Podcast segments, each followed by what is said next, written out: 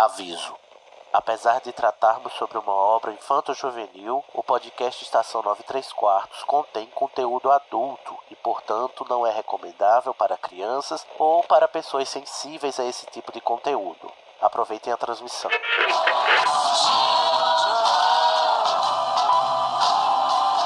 AD chamando, me escutam? Temos um novo boletim do tempo. O raio acertou. Repito, o raio acertou.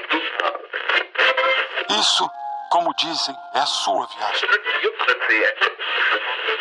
Desculpa, Harry, eu vou ter que deixar você. Dumbledore deve estar querendo. Deve estar querendo me ver. Bom, é, seu trem sai em 10 minutos. A sua passagem. Você poderia embarcar em um trem. E pra onde me levaria? Em frente.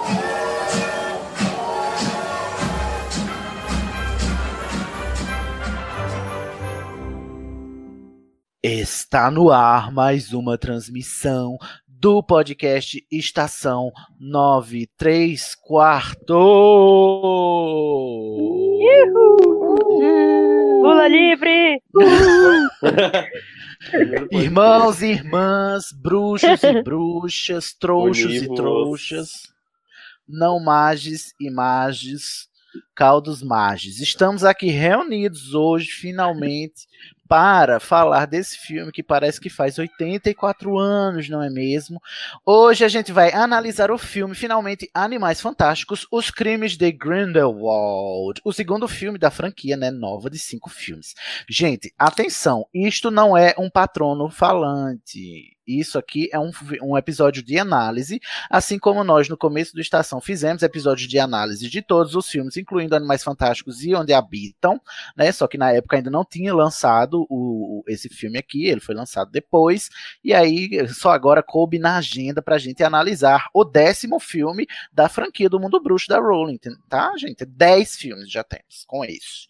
Finalmente vamos analisar. Um dia sairá o Patrono Falante, mas só depois que a gente completar o ciclo, né? Vocês já assistiram aí o Prisioneiro de Azkaban, em breve vai sair o Cálice de Fogo, só quando a gente terminar Relíquias da Morte é que a gente vai fazer o Patrono Falante de Crimes de Grindelwald. Até lá é possível até que tenham lançado o, o, terceiro filme, não é mesmo? Enfim, então sentem aí, se grudem na cadeira, porque vamos pistolar sobre tudo que é para dizer desse filme, a pré-produção, pós-produção, a repercussão que veio depois, o que foi antes, e tudo que aconteceu na história, né, que avançou do plot de Animais Fantásticos e Onde Habitam.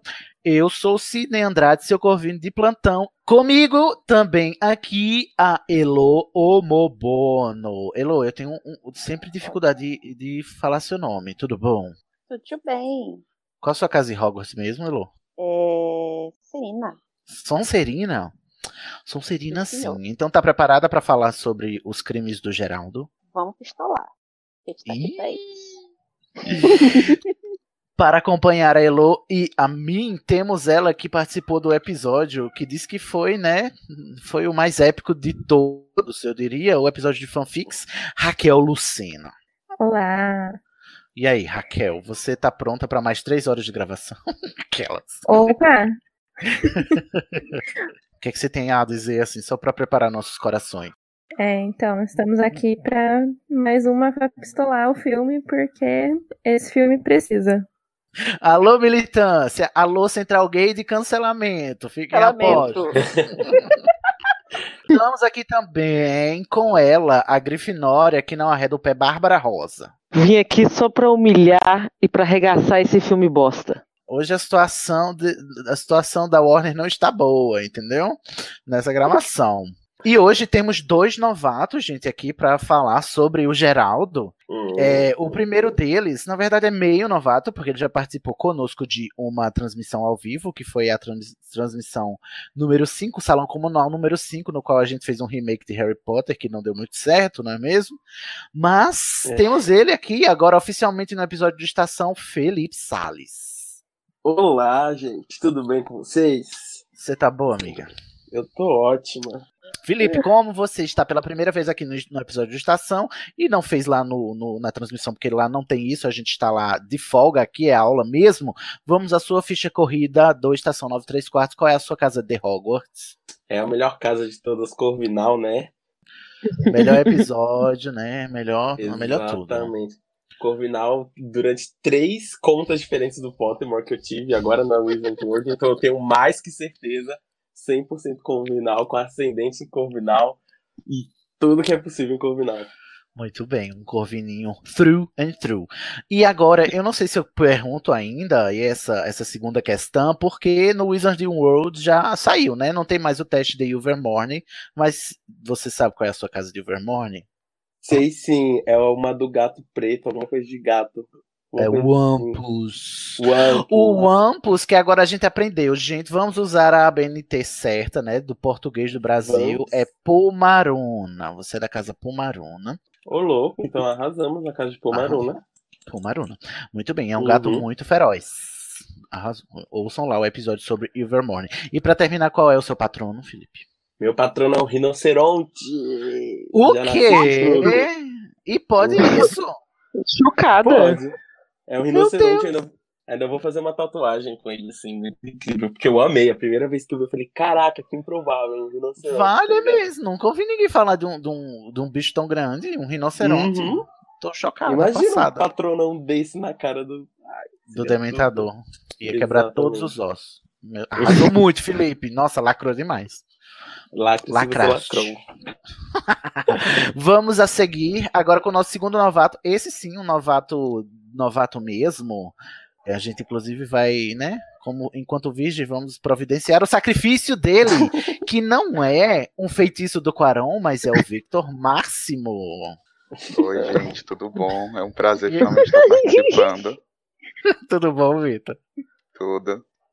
Olha, Vitor, você pelo sotaque, a gente já falou aqui antes, você é de do que estado? Sergipe. Sergipe. Seja muito bem-vindo, Vitor. Vamos para Obrigado. a sua ficha corrida. Me diga agora com muito, não é muita atenção, porque apesar do Nordeste ser do Nordeste, né? Da casa Nordeste, você pode ser de uma casa indesejada de Hogwarts. Qual é a sua casa? Jamais, Corvinal aqui. Ai, muito bem. Olha, depois dos episódios das casas, no Estação a gente só aceita bem agora Corvinal e Lufa-Lufa, tá? As outras casas são todas rejeitadas. Em Vermorne, você lembra qual é a sua casa? Olha, eu fiz o teste do Evermorning uma vez só. Eu acho que era a da cobra. Da cobra cabrito, a serpente chifruda. Essa mesma. Ai, eu não tenho certeza, mas eu acho que era essa. A serpente chifruda é muito lacrativa, a gente já também viu aí na história do Vermorning. Todos adoram. Muito poderosa. E o seu patrono, Vitor? Para completar. O meu primeiro patrono foi uma hiena. Nossa, então... do governo? O Lei Rouanet. Então, né? Aí, por causa de Rei Leão, fiquei muito chateado, fiz de novo. Ah. E deu um, uma águia. Ai, meu Deus. Você gostou? Gostei, né? Melhor do que uma hiena. Ah, não. Hienas são legais. Hienas são mais legais que leões, amigo. Vamos agora, todo mundo é, devidamente apresentado. Eu não, não sei de, do Vitor e do Felipe se eles estão pistolaços como as, as participantes anteriores. Mas a gente vai descobrir agora que a gente vai partir para o episódio sobre Animais Fantásticos, Os Crimes de Grindelwald. Eu sou Harry, Harry Potter. Nossa, você, você é Harry Potter. Incrível. E eu juro solenemente que não vou fazer nada de bom.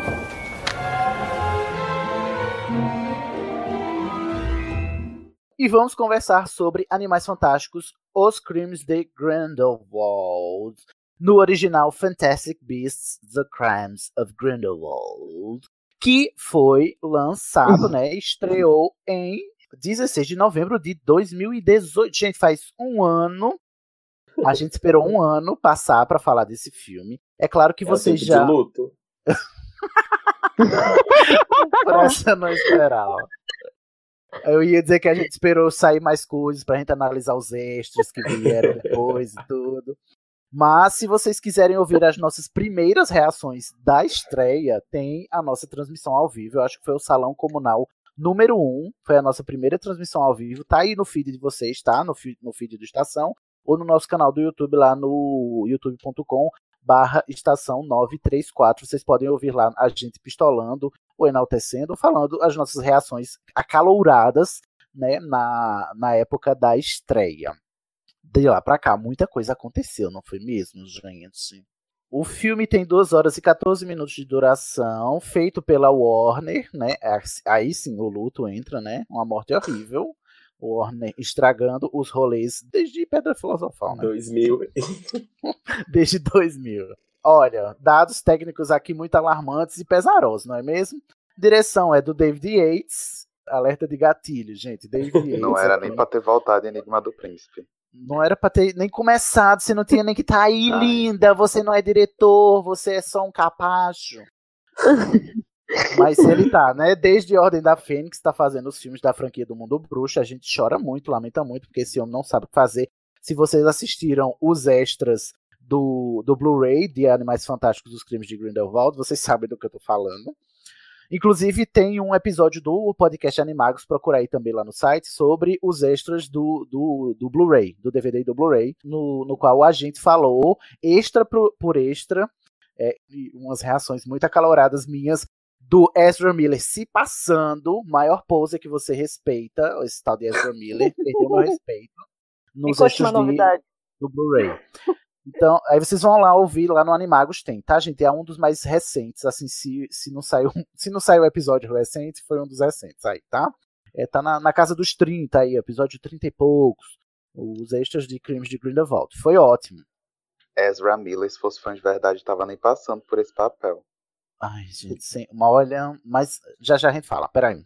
O roteiro, assim como o primeiro, né, é da J.K. Rowling, né, Animais Fantásticos de Onde Habitam, e esse também é da J.K. Rowling, mas vamos sempre relembrar, prezados, que a Rowling escreveu o roteiro original e entrega pro Steve Kloves, que é o co-roteirista, né, que ele continua co-roteirizando e produzindo também desde, desde Pedra Filosofal, o Steve Kloves. Então não culpem a J.K. Rowling. Leave J.K. Rowling alone. Olha, não garanto. Bom, é, antes da produção, vamos falar uhum. um, um, um, dado importante é a figurinista, que é a Colin, a Colin Atwood, que ganhou o Oscar de melhor figurino por Animais Fantásticos é, e aí nada, nada a reclamar. Né? O figurino é por top, ela, né? Essa daí, por mim, fica até o último filme. É a única competente do, Nossa, do 10, né, é maravilhoso. O figurino é maravilhoso. O, a produção é do David Heyman. Gente, né? peraí. Ainda sobre os figurinos, eu Ai, acho os figurinos do filme perfeitos, lindos, assim, maravilhosos, mas eu acho que eles descaracterizam um pouco o universo, porque o Dumbledore é muito dandy. em que momento ele vai despirocar e vai começar a se vestir como um louco, sabe? Não vai, porque, né? É uma barra que a gente passa desde Azkaban, né? Os figurinos meio distantes, né? Que, é, nos dois primeiros a gente tinha aqueles figurinos bem bruxões, e depois de Azkaban Uhum. virou bruxos. É, como é? Bruxos. Bruxos cool. da Renner. Da Renner, bruxos escolares. bruxos hipster. Eu acho que os figurinos também tinham que ser. Eu não sei, eu não vejo eles muito condizentes com a época, sabe? Apesar de gostar muito dos figurinos, a gente tá falando de um filme de 1930, né? Não sei, sabe? Sete. É. Sim, eu acho que tinha que ser mais adequado com a, com a, com a década, né? Hum, Pior entendi. que esse é o menor dos problemas. Eu acho super adequado com a década, mas falta um pouco de bruxaria, assim. Mas a gente também tem que pensar que a moda demorou pra evoluir Sim, também. eu também Era acho. todo mundo assim, entendeu? Falta mais esquisitice, né? Falta mais uma esquisitice, mas... Sei lá, acho que o Newt, com a roupa dele já é esquisitice pra época de magia. É, eu não, eu não sei, eu confesso que eu não sei comentar sobre figurinos, tá, gente? Então, a produção, como é de praxe, é do David Heyman, ele produz desde o começo, desde Pedra Filosofal também. A equipe é sempre a mesma, inclusive já foi confirmada que a, a equipe para o terceiro filme continua rigorosamente a mesma, ou seja, a gente vai reclamar de novo no terceiro filme, então se preparem, porque não mudam esses É outro que incompetentes. eu também dispensaria.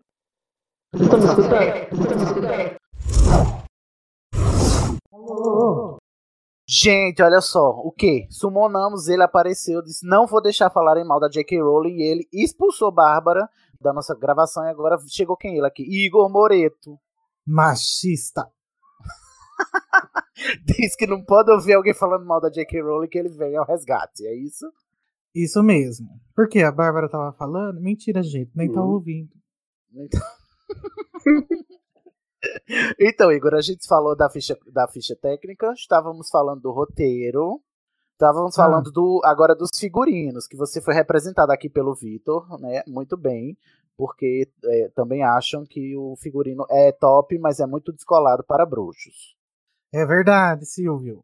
O, a produção, como a gente ia falando, é do David Heyman, da J.K. Rowling, do Steve Kloves e do Leonel Ingram. Nunca ouvi falar desse homem, deve ser novo. A trilha sonora é do James Newton Howard. Agora sim temos algo a falar bem do filme, porque eu acho a trilha sonora desse filme maravilhosa. Gente, vocês concordam, Sim. discordam? Vocês não têm opinião Linda. sobre isso? Porque ao Muito boa. contrário da trilha sonora do primeiro, né? essa trilha sonora ela é muito marcante, eu acho. Inclusive mais Nossa, marcante do sim. que a do primeiro, né? A, a trilha sonora do primeiro, assim, totalmente esquecível. Aham, sim. É. É, tanto que É eu não verdade. lembro muito.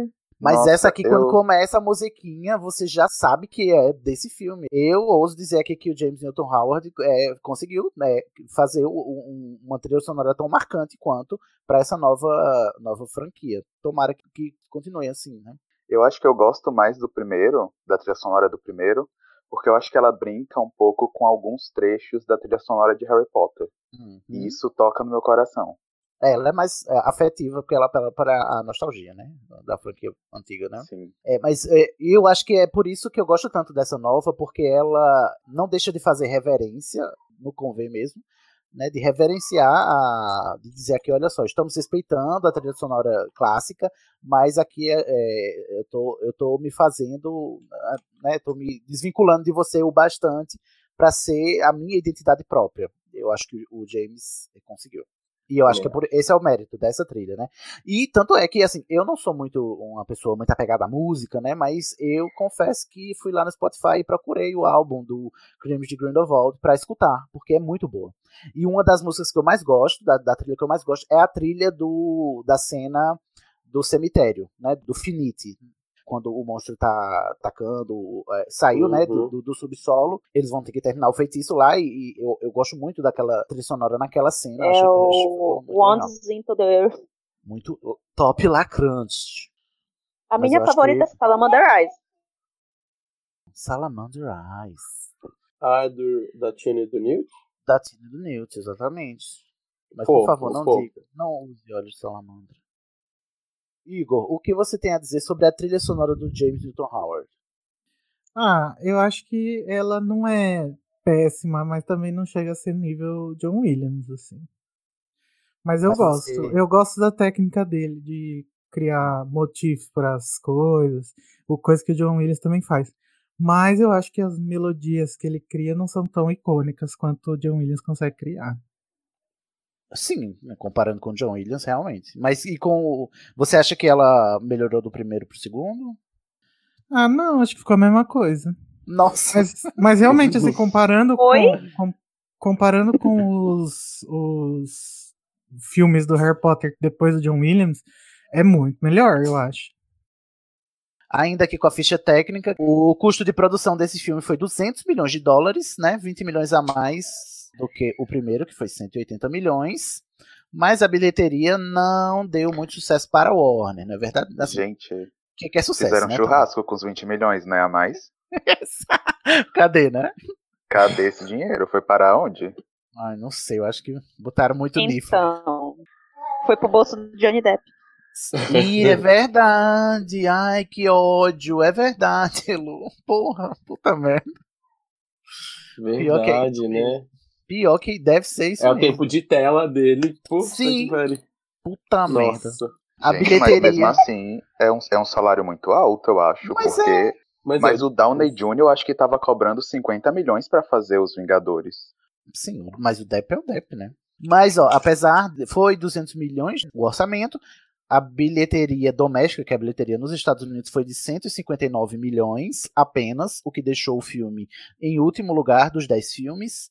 E, e a bilheteria mundial foi de 653 milhões de dólares, o que também deixa esse filme, o décimo, na décima posição dos 10. Então ele, é, até hoje, Os Crimes de Grindelwald foi o filme da franquia do Mundo Bruxo que menos faturou, né? E daí veio muito do que a Warner tem feito depois para ver se recupera o entre aspas prejuízo, que não foi prejuízo, né? Só não foi o sucesso que se esperava, né? Uhum. Mas assim, pra franquia Harry Potter, ele é um fracasso de bilheteria. Sim, sim. A Warner deve estar Principalmente levando em esperando. consideração o, o, o primeiro filme, que eles não esperavam que o primeiro filme fosse tudo aquilo. Sim, e E a Warner deve estar esperando que chega- cada um desses filmes faça um bilhão.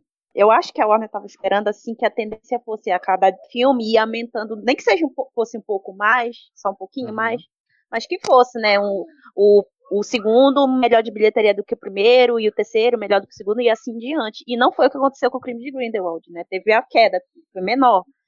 Esse filme tem o Dumbledore e aparece Hogwarts. Então eu tenho certeza que a Warner estava esperando muito dinheiro.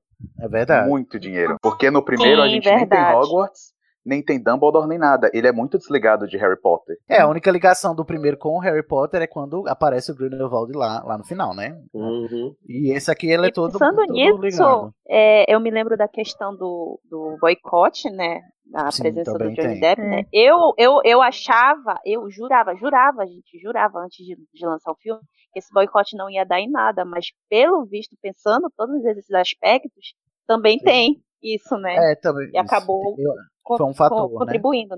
Vai lá, Raquel. É, não, eu ia falar disso do boicote. Acho que essa queda do primeiro pro, pro segundo foi muito pelo boicote. Também. Eu acho que, que a, a causa foi. Eu não cheguei a fazer o boicote, a curiosidade foi maior. Uhum. Mas queria ter feito depois que eu vi o filme. Não, mas e é real mesmo. Eu conheço muita gente que diz não assisti, nem vou assistir por causa do Johnny Depp. É, é, foi um, um- é, foi uma postura que o fandom adotou, uma parcela do fandom, né? Adotou e, e se ateve a ela até, até o fim, né? Então, e o que eu acho bem. Inclusive, eu, eu queria ter conseguido aderir ao boicote, só que eu não consegui. Eu fui igual a Raquel, fui curiosa e fui assistir. Eu também, eu acho válido, mas eu vi duas vezes. E eu acho extremamente válido o boicote. Sim, claro. O boicote, inclusive, eu acho super válido e aqui a prova, né? Quando a gente olha aqui a bilheteria, a prova de que deu certo o resultado, né? E eu acho que eles, Exatamente. a Warner vai ter que vai ter que correr muito atrás, porque o pessoal ainda tá muito frustrado. Eu, principalmente com o, o segundo filme, foi, sim, um balde de água fria em relação ao primeiro, e eu vou pensar duas vezes pra ver o terceiro. Tanto é que foi atrasada, né, a produção do terceiro por causa desse fracasso. Né? O, roteiro já estava pronto, ele passou meses sendo reescrito e, e atrasou Mas a estreia olha, em um ano. Se eles pensarem, é uma subtração que eles têm que fazer. Aonde eles estão errando e eles permanecem com a mesma equipe. Eles perdem, perdem dinheiro que Pois eles é. não perderam, né? Eles ganharam, Deixam mas não ganhar. tanto que eles, eles deixam de ganhar dinheiro, mas não muda nenhum das equipes, entendeu? Pois é. Eles permanecem Então. no mesmo, não vê o que o público tá falando sobre a direção, porque não, não pode ser só a gente brasileiro que é reclama do, do Não é David Yates. possível. Eu me recuso a acreditar que não tem uma alma viva na Warner que não chegue pra dizer pra esses produtores que o David Yates é um diretor incompetente. Eu não aceito isso. Eu também não. Sabe? Mas, enfim, assim como eu sou, né, eu sou daquela aquela parte da esquerda que, te- que faz autocrítica, né, assim como o PT, a Warner é imune a aprendizado, entendeu? Então ela não, não, não, não aprende com os erros e vai continuar cometendo eles enquanto estiver dando, tiver dando lucro, ainda que o lucro seja Uhum. menor do que o esperado, né? Enquanto não der prejuízo real, elas não mudam. Gente, mas é, assim, o Warner, um ano antes, teve o prejuízo absurdo do Liga da Justiça. E ela tinha colocado, ela deu um pé na bunda do Zack Snyder quando o filme já estava quase para ser lançado. Ela troca o diretor, mexe totalmente no roteiro. Eu não queria que isso tivesse acontecido com Animais Fantásticos. Mas agora, do segundo pro terceiro filme, Sim. ela devia ter tomado uma posição, ter mexido os pauzinhos, trocado o diretor, trocado o roteirista. E eu não consigo entender por que ela não faz isso. Não sei. Porque o, o Zack Snyder, ele não era apenas diretor de Liga da Justiça. Ele era o grande arquiteto daquele universo que ela estava criando. Pois é, é lamentável. Eu, eu só consigo lamentar porque a gente fala muito da, da Rowling e do papel que ela tem, né, no, na história, mas pra mim a, a grande vilã do, do, do mundo bruxo não ser como a gente gostaria que fosse e não ser tão bom quanto ele mereceria ser é da Warner, né, é, do, é dos manda-chuvas da Warner que, que continuam é, insistindo nos erros. E eu tenho uma sensação de que esse terceiro filme ele vai ser meio que decisivo pro futuro da franquia. Se não, se for de novo flop, que foi como foi com o filme de Grindelwald, é, é muito possível que a gente não tenha mais filme. Ai, gente, será que a gente aguenta outro flop? Tô nervoso.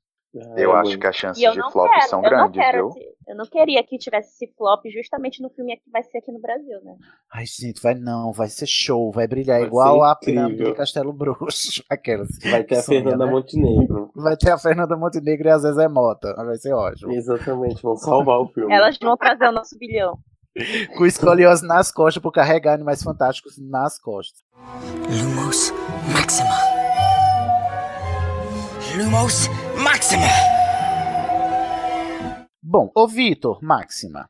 Vamos Oi. fazer um Vitor Máxima aqui. Você gostaria de ler para nós a sinopse deste dileto filme para nós? Sinopse. Na tentativa de frustrar os planos de Grindelwald, Alvo Dumbledore convida seu antigo aluno Newt Scamander, que concorda em ajudar, sem saber dos perigos que lhe esperam. Limites são postos à prova quando o amor e a lealdade são testados, mesmo entre os mais verdadeiros amigos e família. O mundo bruxo cada vez mais dividido. Eu gosto que é um, um filme sobre, né, escolha seu lado, assim. É um filme sobre não ser isentão. Uhum. Eu adoro. Sim. E é, é legal como o isentão da história é o nosso protagonista que a gente adora, né? E a gente fica, "Ah, mas Newt, pelo amor de Deus, Leave o que você tá alone." dizendo?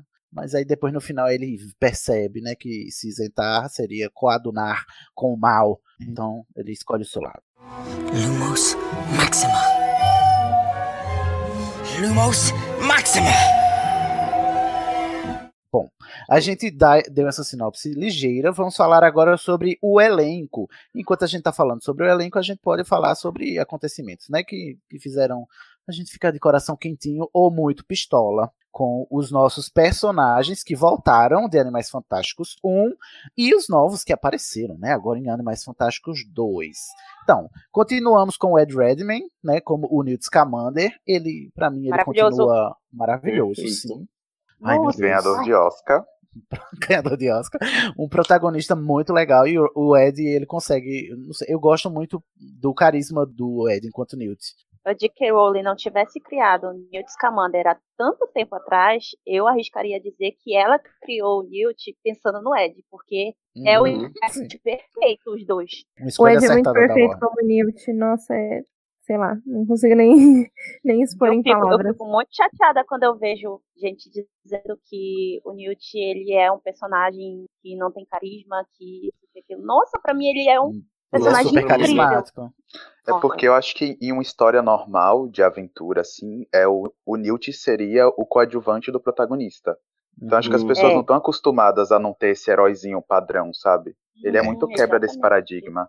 Não, eu gosto como a franquia em si ela quebra o, o paradigma do estereótipo dos protagonistas, né? Porque é, tem o Newt, que não parece, aí tem uma amizade entre ele e o Jacob, que também não é uma amizade que a gente vê muito em filmes protag- protagonizados por homens, né? E tem a, a Tina, que todo mundo fala mal e eu acho que tem um pouco de machismo aí na crítica à Tina. Live Tina Alone. Liv Tina Alone, Olha, né, que também não é uma personagem feminina Tina comum, né? Ninguém fala mal da minha menina na minha frente. Bom, a gente já tá aqui agora, Ingo, falando da Catherine Waterston, que é a Tina. Não, E mas eu eu, acho- acho... falando ainda Ah. sobre o Newt, desculpa, Ah. Já que eu tô aqui pra, do, pra pesar do outro lado da balança, Lá gente, vocês sabem que quem escreve esses personagens é a J.K. Rowling, né? Então. pra vocês não Ninguém falar tava falando Vai mal lá, dela Alex. agora. O Igor na Ninguém defensiva, falou ninguém nem dela. falou mal dela agora. Então, mas na hora de falar bem também não fala dela, né? Sim, é, é verdade. O, o- muito mérito, o mérito total da Rowling de criar esses personagens que a Sim, gente acabou de falar, que eles não são é, estereotipados da, de filmes de ação e aventura. E ela Uhum. consegue escrever esses personagens diferentes e fazer a gente se apaixonar por eles. Acho total. Mas e a Catherine, gente? A Tina? Vocês acham Sim. que ela. O que, que- o que, que aconteceu com a Ela é perfeita, a perfeição. Eu acho Gosto também. Eu acho que quem reclama que a Tina não fala com a, a irmã nu- nunca teve irmã. Nossa, né? Nunca brigou. Tem que ser. Nunca brigou, né? Ah, pelo amor de Deus. Ai, bota a mão na consciência. Acho que o povo tem o estereótipo de irmãos no, é, no universo de Harry Potter muito Fred e George, sabe? Deus me Melhores livre. amigos pra sempre, quase um só. Não. E Nossa. Quero não, morrer. não funciona. Não, gente. Existem irmãos que, sabe, eles só Eles só se dão bem, não são grudados. Agora, né, no Eu vou- primeiro filme de Animais Fantásticos tenha mostrado assim que elas duas tinham uma, uma relação bem próxima, né? Elas têm uma relação, pró- mas é Elas isso que eu gosto. Porém, Elas vivem juntas, porém, mas elas não são, né? Lambendo uma a outra toda hora. Sim. É, isso que dá o personagem, né? Não é ele ser sempre, sempre amigo. É ele ter conflitos com outros personagens. Pois ele é. ter E a a personalidade, Tina? divergir. de E as pessoas não param pra pensar que a Tina está brigada com a Queen, porque a Queen está cometendo um crime, a Tina é Auror, e a, a gente, como a gente descobriu, assim, ressaltou nos episódios anteriores sobre a história da magia na América do Norte e sobre o Vermorne, a pena pra quem se amanceba com o trouxa é a pena de morte, gente. Então é muito Uhum. sério a Queen querer casar com É, Jacob e é. esconder da Tina, entendeu? O próprio E aí vocês querem- Jacob super concordava com a Tina. Então, Pois é. Eu acho que a crítica sobre a Tina não, não demonstrar muito afeto pela Queen é até um pouco válida. Mas é porque, assim, no final do filme, quando a Tina poderia ter um papel de convencer a irmã e de demonstrar que, ok, ela pode querer casar com o Jacob, mas também não precisa ir com o Grindelwald. e ela não fez nada, né?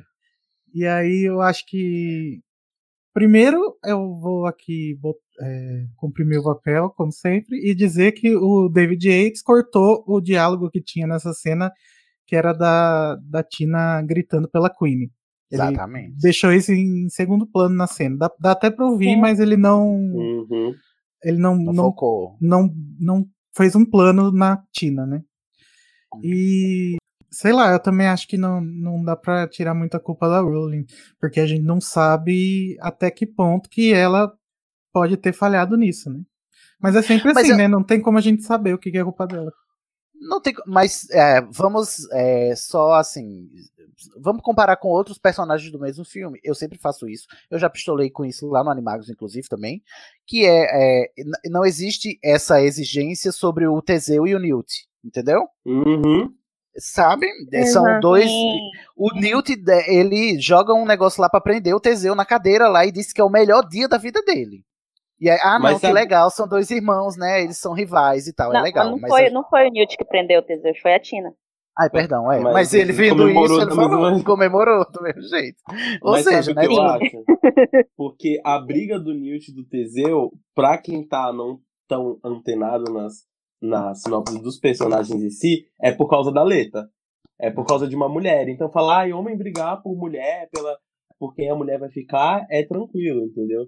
Então Uhum. o pessoal acha isso como uma normalidade, mas eles não entendem se- o, o grau de. Não, de e sendo que isso da- é, é, é meio que não compreender ambos os personagens, porque a treta entre o Newt e o Teseu é que o Teseu tem muitas expectativas sobre o Newt e o Newt não Uhum. corresponde porque ele quer viver é, ca- é, caçando animal, Uhum. entendeu? E o, o Teseu, ele é claramente o Percy da família e o Newt é o Jorge e o Fred, entendeu? Sim. E, é- e aí eles Não, não, mas se dão A bem, letra não tem nada a ver com isso. é, ou quase nada a ver, né?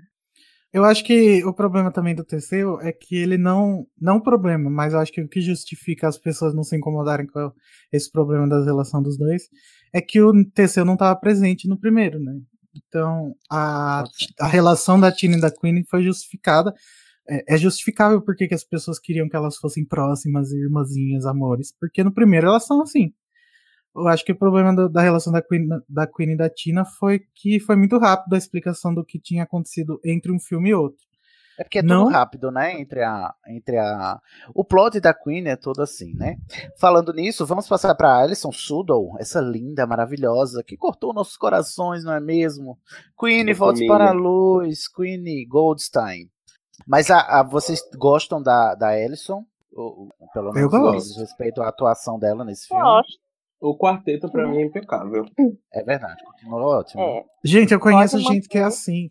Igual a Queen na vida real, eu não consigo lidar, gente. Sério, não consigo conversar. É, a Queen é uma pessoa que assim, que eu não seria amigo, mas eu amo ela, entendeu?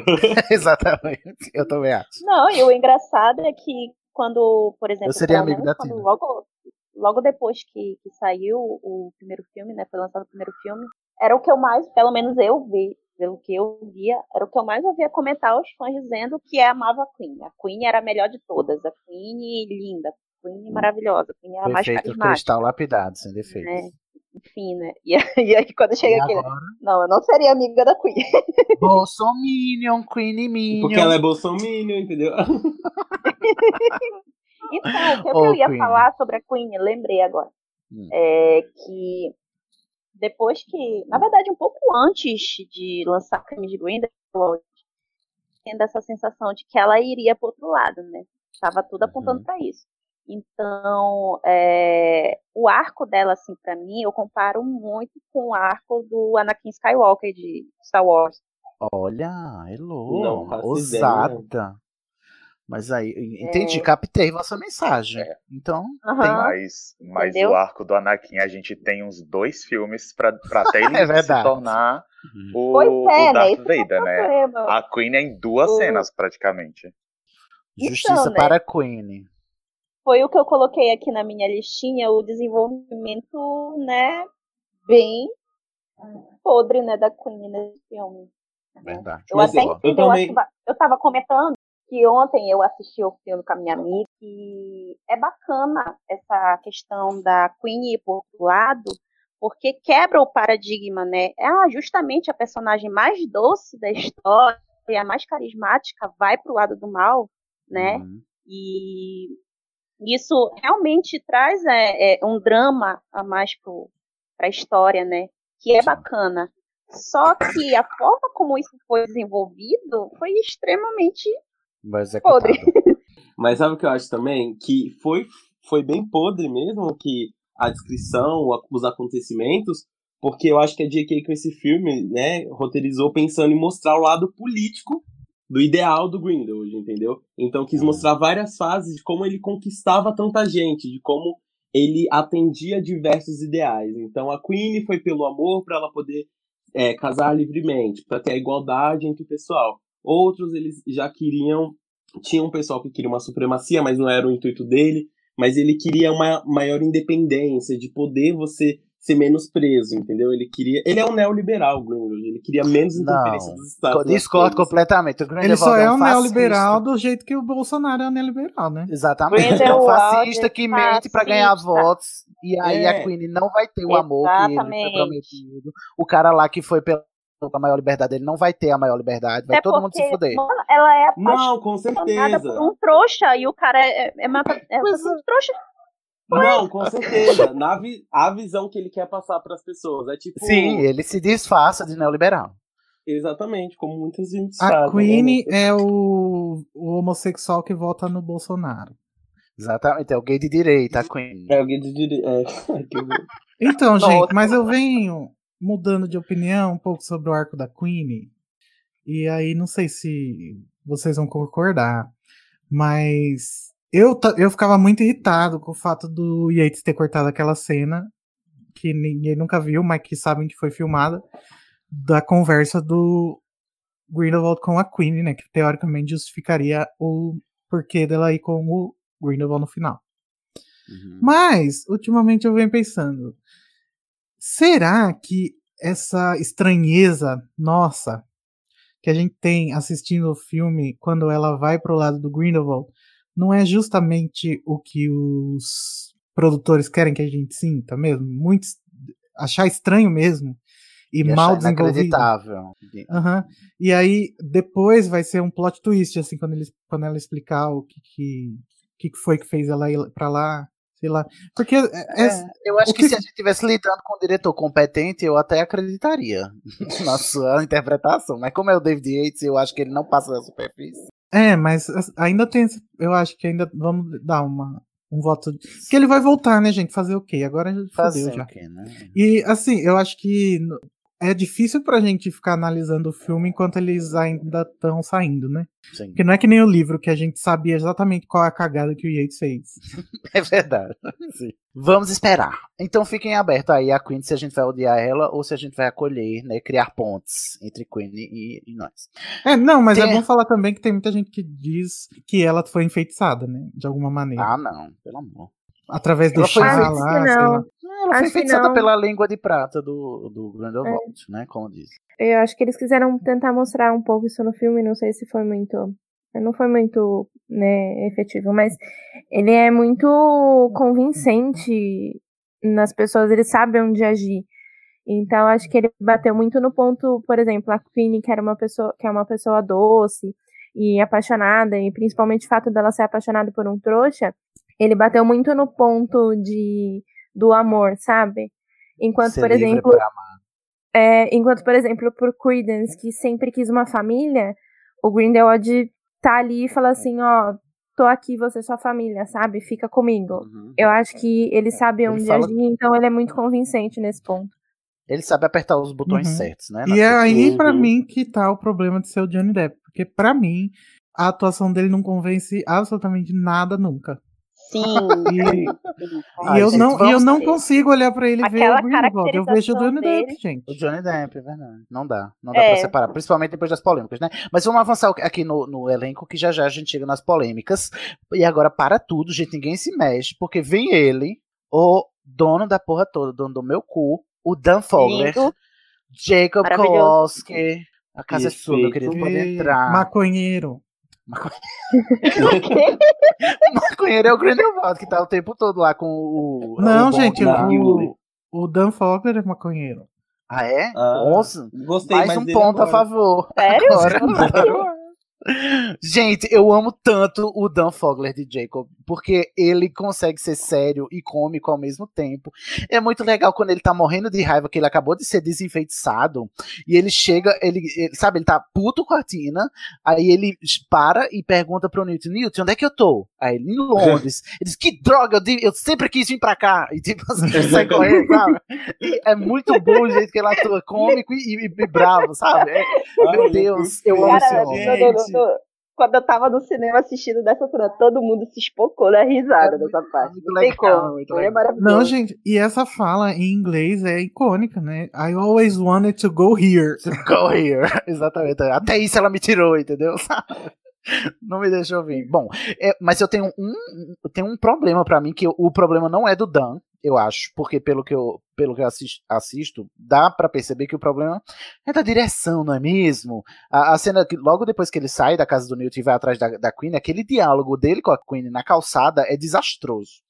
É muito ruim esse diálogo. O jeito que ele hesita pra não falar louca e ela assim, assim, parece pastelão, sabe? sabe? Parece escola Igreja Universal de, de dramatização. Achei ruim. Sabe que, que Muito o, o David. Yates não Ah, eu achei consegue. O David Yates não consegue realizar uma cena de leitura mental. Ele não consegue. Não consegue, exatamente.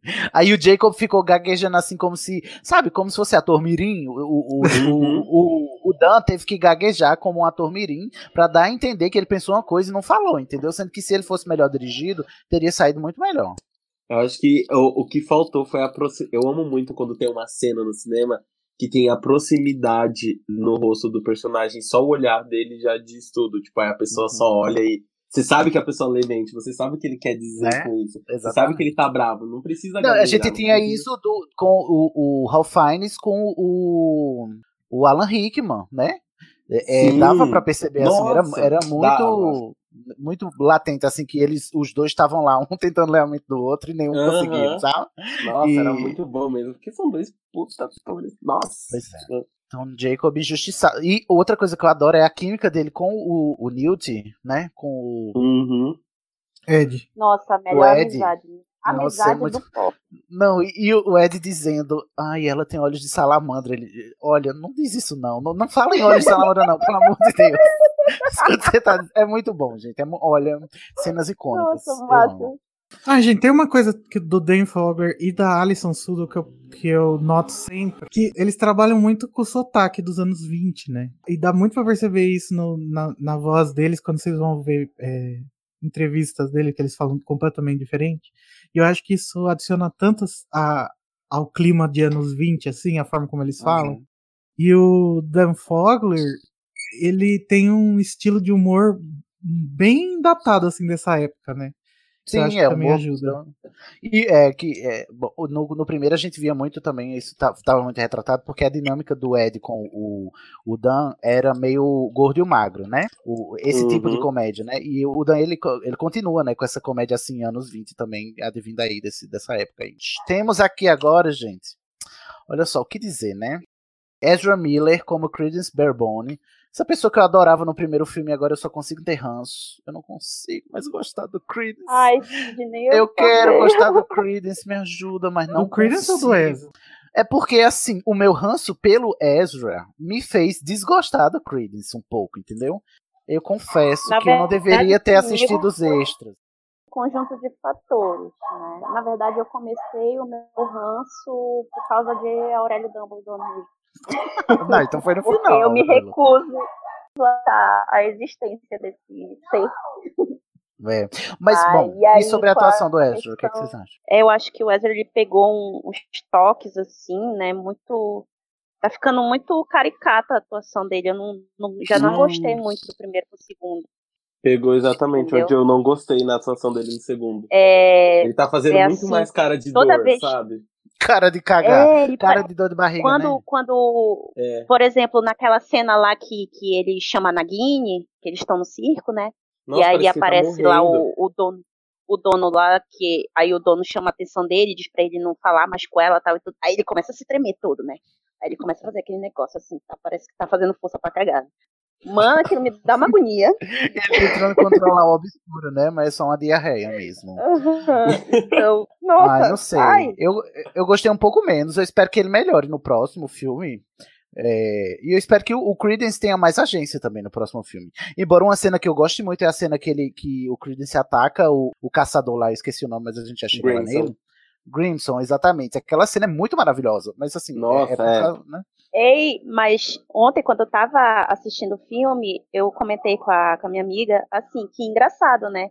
É, colocam o Credence, né, como que ele tem obscuros, então uma magia extremamente poderosa e destrutiva, né, e tal, e aí, tanto que o Grindelwald coloca ele como o único capaz de destruir algo Dumbledore, não sei o que, mas aí lá o Grimson, rapidinho, só com o Protego se protege lá do poder do É. dele.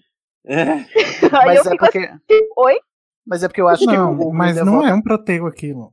É uma bolha de proteção. Mas é porque eu acho também que o, o Grindelwald, ele sabe que o Credence tem um potencial, mas ele ainda não tem poder bastante, inclusive. Até porque, devemos lembrar do final, o Credence estava fazendo magia sem varinha. Ele só consegue uma varinha no final, né? E o.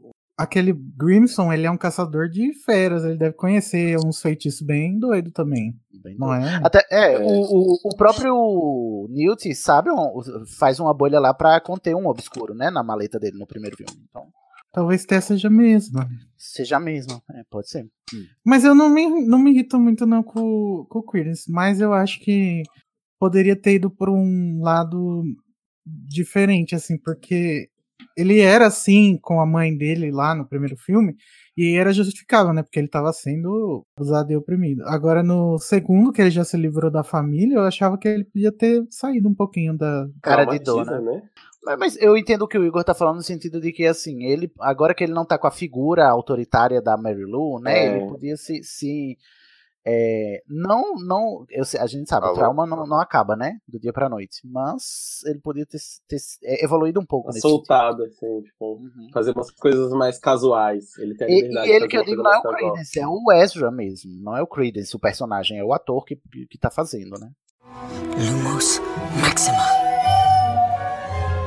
Lumos Maxima. Ó, gente, agora a gente tem que passar por ele.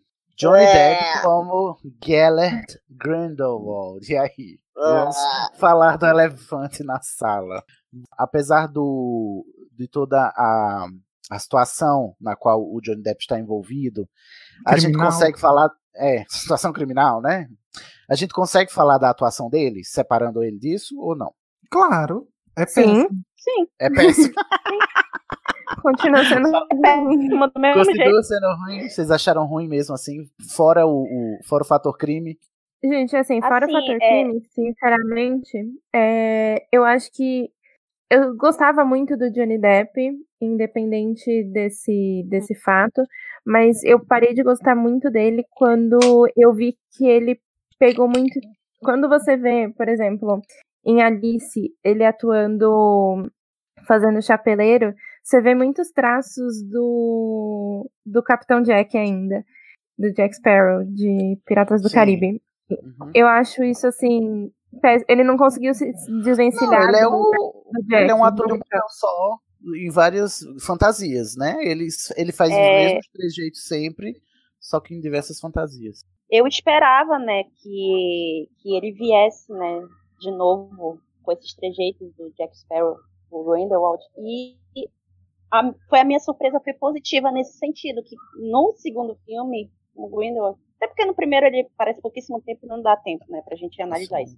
Mas Só uma linha. no segundo filme ele não, não trouxe os trejeitos do Jack Sparrow, porém ele continua tendo uma atuação assim bem mequetrefe. Ele continua né? sendo Johnny Depp, né? Não, Assim, gente, o que acontece é que Sim, ele, a- ele, o, eu gosto dele como Jack Sparrow e eu acho que o Johnny Depp sabe atuar como Jack Sparrow e só, entendeu? daí quando ele sai desse, Ele é um ótimo Jack Sparrow, né? O Johnny Depp. é, daí quando ele sai desse personagem ele não consegue e ainda mais com uma direção caótica que é do David Yates, Ixi, daí não dá mesmo. Nos extras do Blu-ray eles falam assim que ele gravava todas as falas dele com quatro tons diferentes para ser escolhido depois na pós-produção. Credo. Gente, que tipo de, de, de personagem Que tipo é de esse que você constrói isso? dessa forma? Não. Não tem, não tem é. consistência. Não, e outra coisa que eu, nossa, eu detesto é a caracterização do Grindelwald. Nossa, sim. Eu detesto, eu acho Uhum. ridícula. Ridícula essa caracterização. E Por quê? é muito é, a cara do, do, do, do Johnny Depp, aquilo tudo muito evidente que é, foi tudo inventado por ele. O Ah, Grindelwald, a aparência do Grindelwald. Não, o que eu não gosto é que. Tanto que quando o Grindelwald apareceu, por exemplo, lá em Relíquias da Morte, parte 2, é completamente diferente. Além de, de mais jovem, né, era completamente diferente. Pra mim, o problema da caracterização do Grindelwald é que parece muito artificial e parece ser uma tentativa de ser bizarro. E eu acho que o Grindelwald não é pra ser bizarro. Hum, Eu acho que ele é pra Isso. ser. Padrãozinho. E, tipo, ele tem cabelo platinado, um olho de cada cor. Agora, tipo, Não, se ele e- tivesse o e- cabelo e- normal e o olho de cada cor, ok. Mas ele tem o cabelo platinado, gente, que a pessoa só tem se ela for um Malfoy ou for no cabeleireiro todo dia, entendeu? Ou for albina. É. Que é no que coisas que ele não são, né? Nem Malfoy, nem Albino, nem vai ao cabeleireiro. Agora chegou o dono da raba mais exuberante de Hogwarts, Jude Law, como o melhor Dumbledore que você respeita. Aplauso. Não tem o que criticar esse homem. Agora, eu só leio os livros. Quando o Dumbledore fala, é só a voz do Jude Law que ecoa na minha cabeça. É o Dumbledore que eu pedi a Deus. O Jude Law é o primeiro Cara, Dumbledore que gosta muito- e leu os livros, tá? E leu os livros. E foi lá na Rowling e perguntou muito o que feliz quando ele foi anunciado. Fiquei muito feliz quando ele foi anunciado. Eu juro pra vocês, gente, juro, juro, juro de pezinho, junto, que quando a gente ainda tava na expectativa, né, de quem iria ser o Dumbledore no segundo filme, pererê, parará, aí a gente, pens- né, pensando em vários atores, né, e pensaram no, no filho do, do primeiro Dumbledore, que eu esqueci o nome agora. Richard Harris. Enfim, é, pensaram nele, pensaram até no Leonardo DiCaprio. enfim, Credo! né, pensaram. E aí eu teve um belo dia que eu tava conversando com a minha prima e eu falei assim, tu já, já assistiu algum filme de Lau? Ela, já assisti Closer.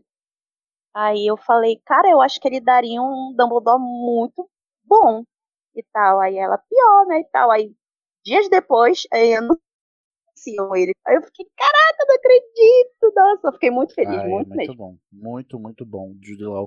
Ele consegue passar a- a- o rigor do Dumbledore com o peso ainda de tá carregando a mágoa que ele carrega até hoje, entendeu? Assim, ele consegue Cara, aquele perfeitamente. primeiro teaser de Crimes de Grindelwald, né?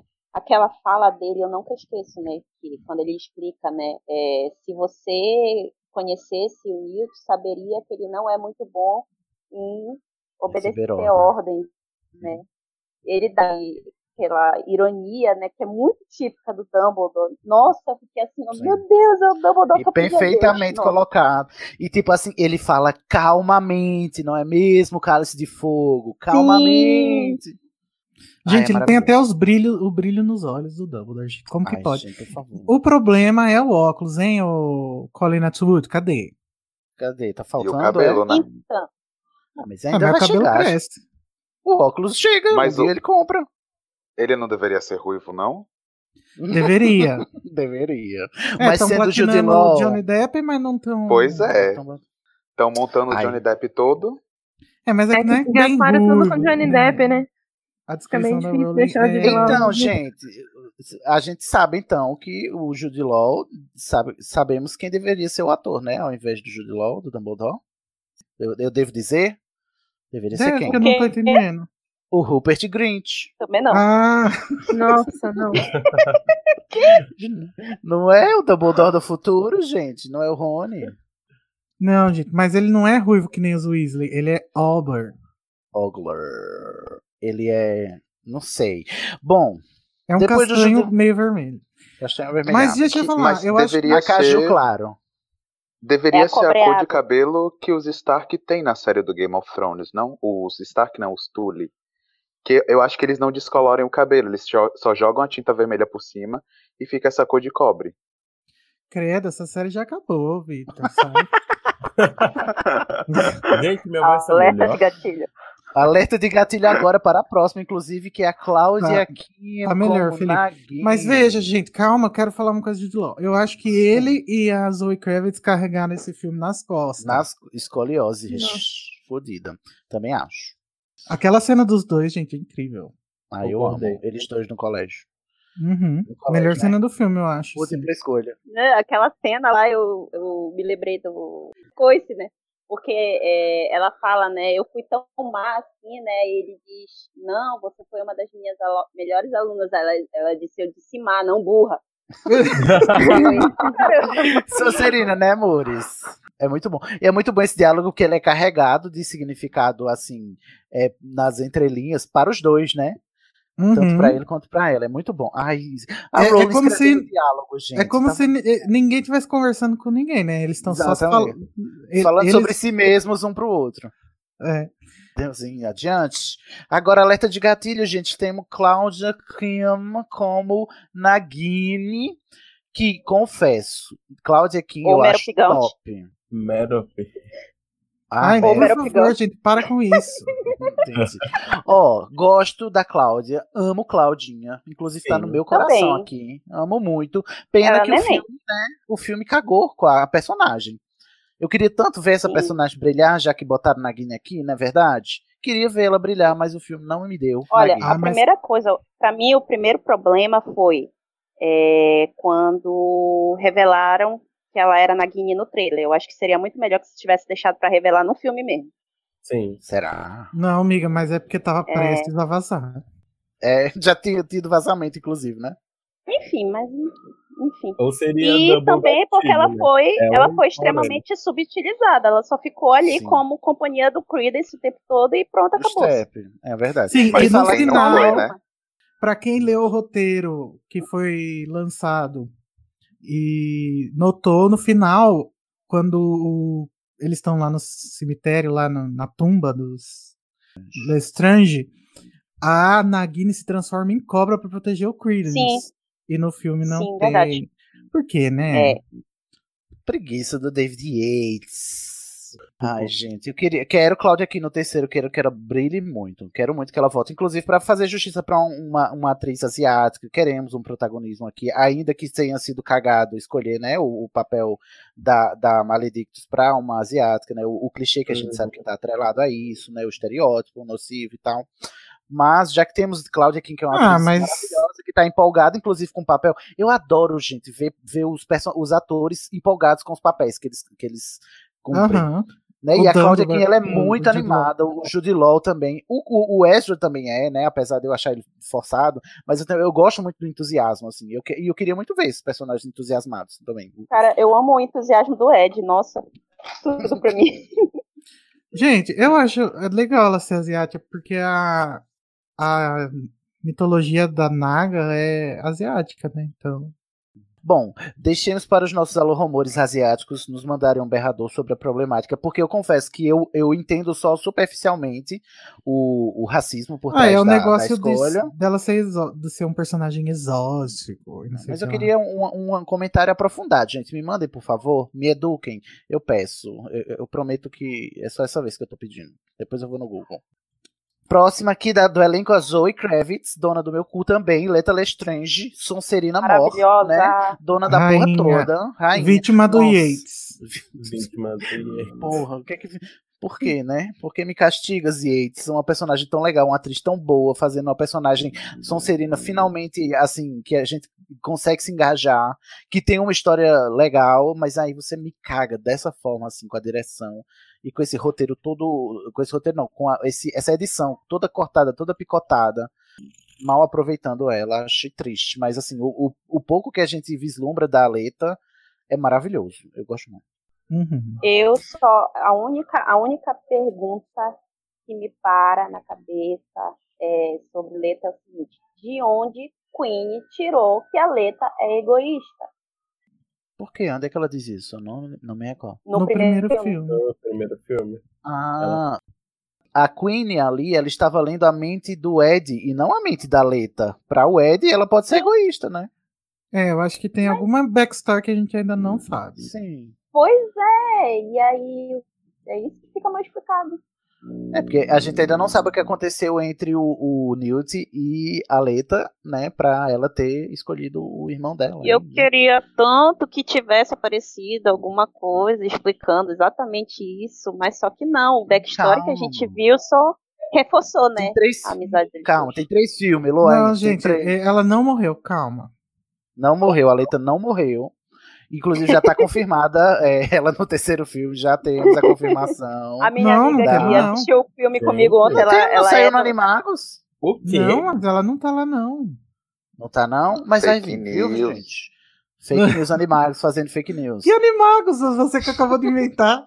Eu li, não, não tinha lá a Zoe, não, no, no texto. Pois é tão, eu tô Não, tão amigo. querendo que ela volte que eu li, que eu acho que eu li, então. Deve ter sido pensamento desejoso. Mas a Leta não, Não. morreu. Mas deixa eu contar. Porque a Zoe Kravitz foi no podcast do Dan Fogler e ela falou assim: Ah, mas eu até fiquei é, abismada quando eu fui assistir o filme, porque no filme ela morre e na gravação eu não sabia disso. Amo! Ou Ué. seja, né, gente? Gente, os Ah, atores ver eles que não sabem o fim que os, outros. Os personagens levaram, porque a, a direção é tão caótica desse ponto. Eu acredito.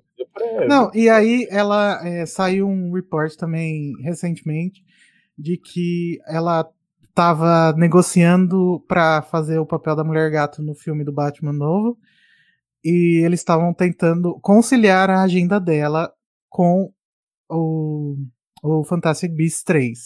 Ou seja, significa que ela voltará de alguma forma. Uhum.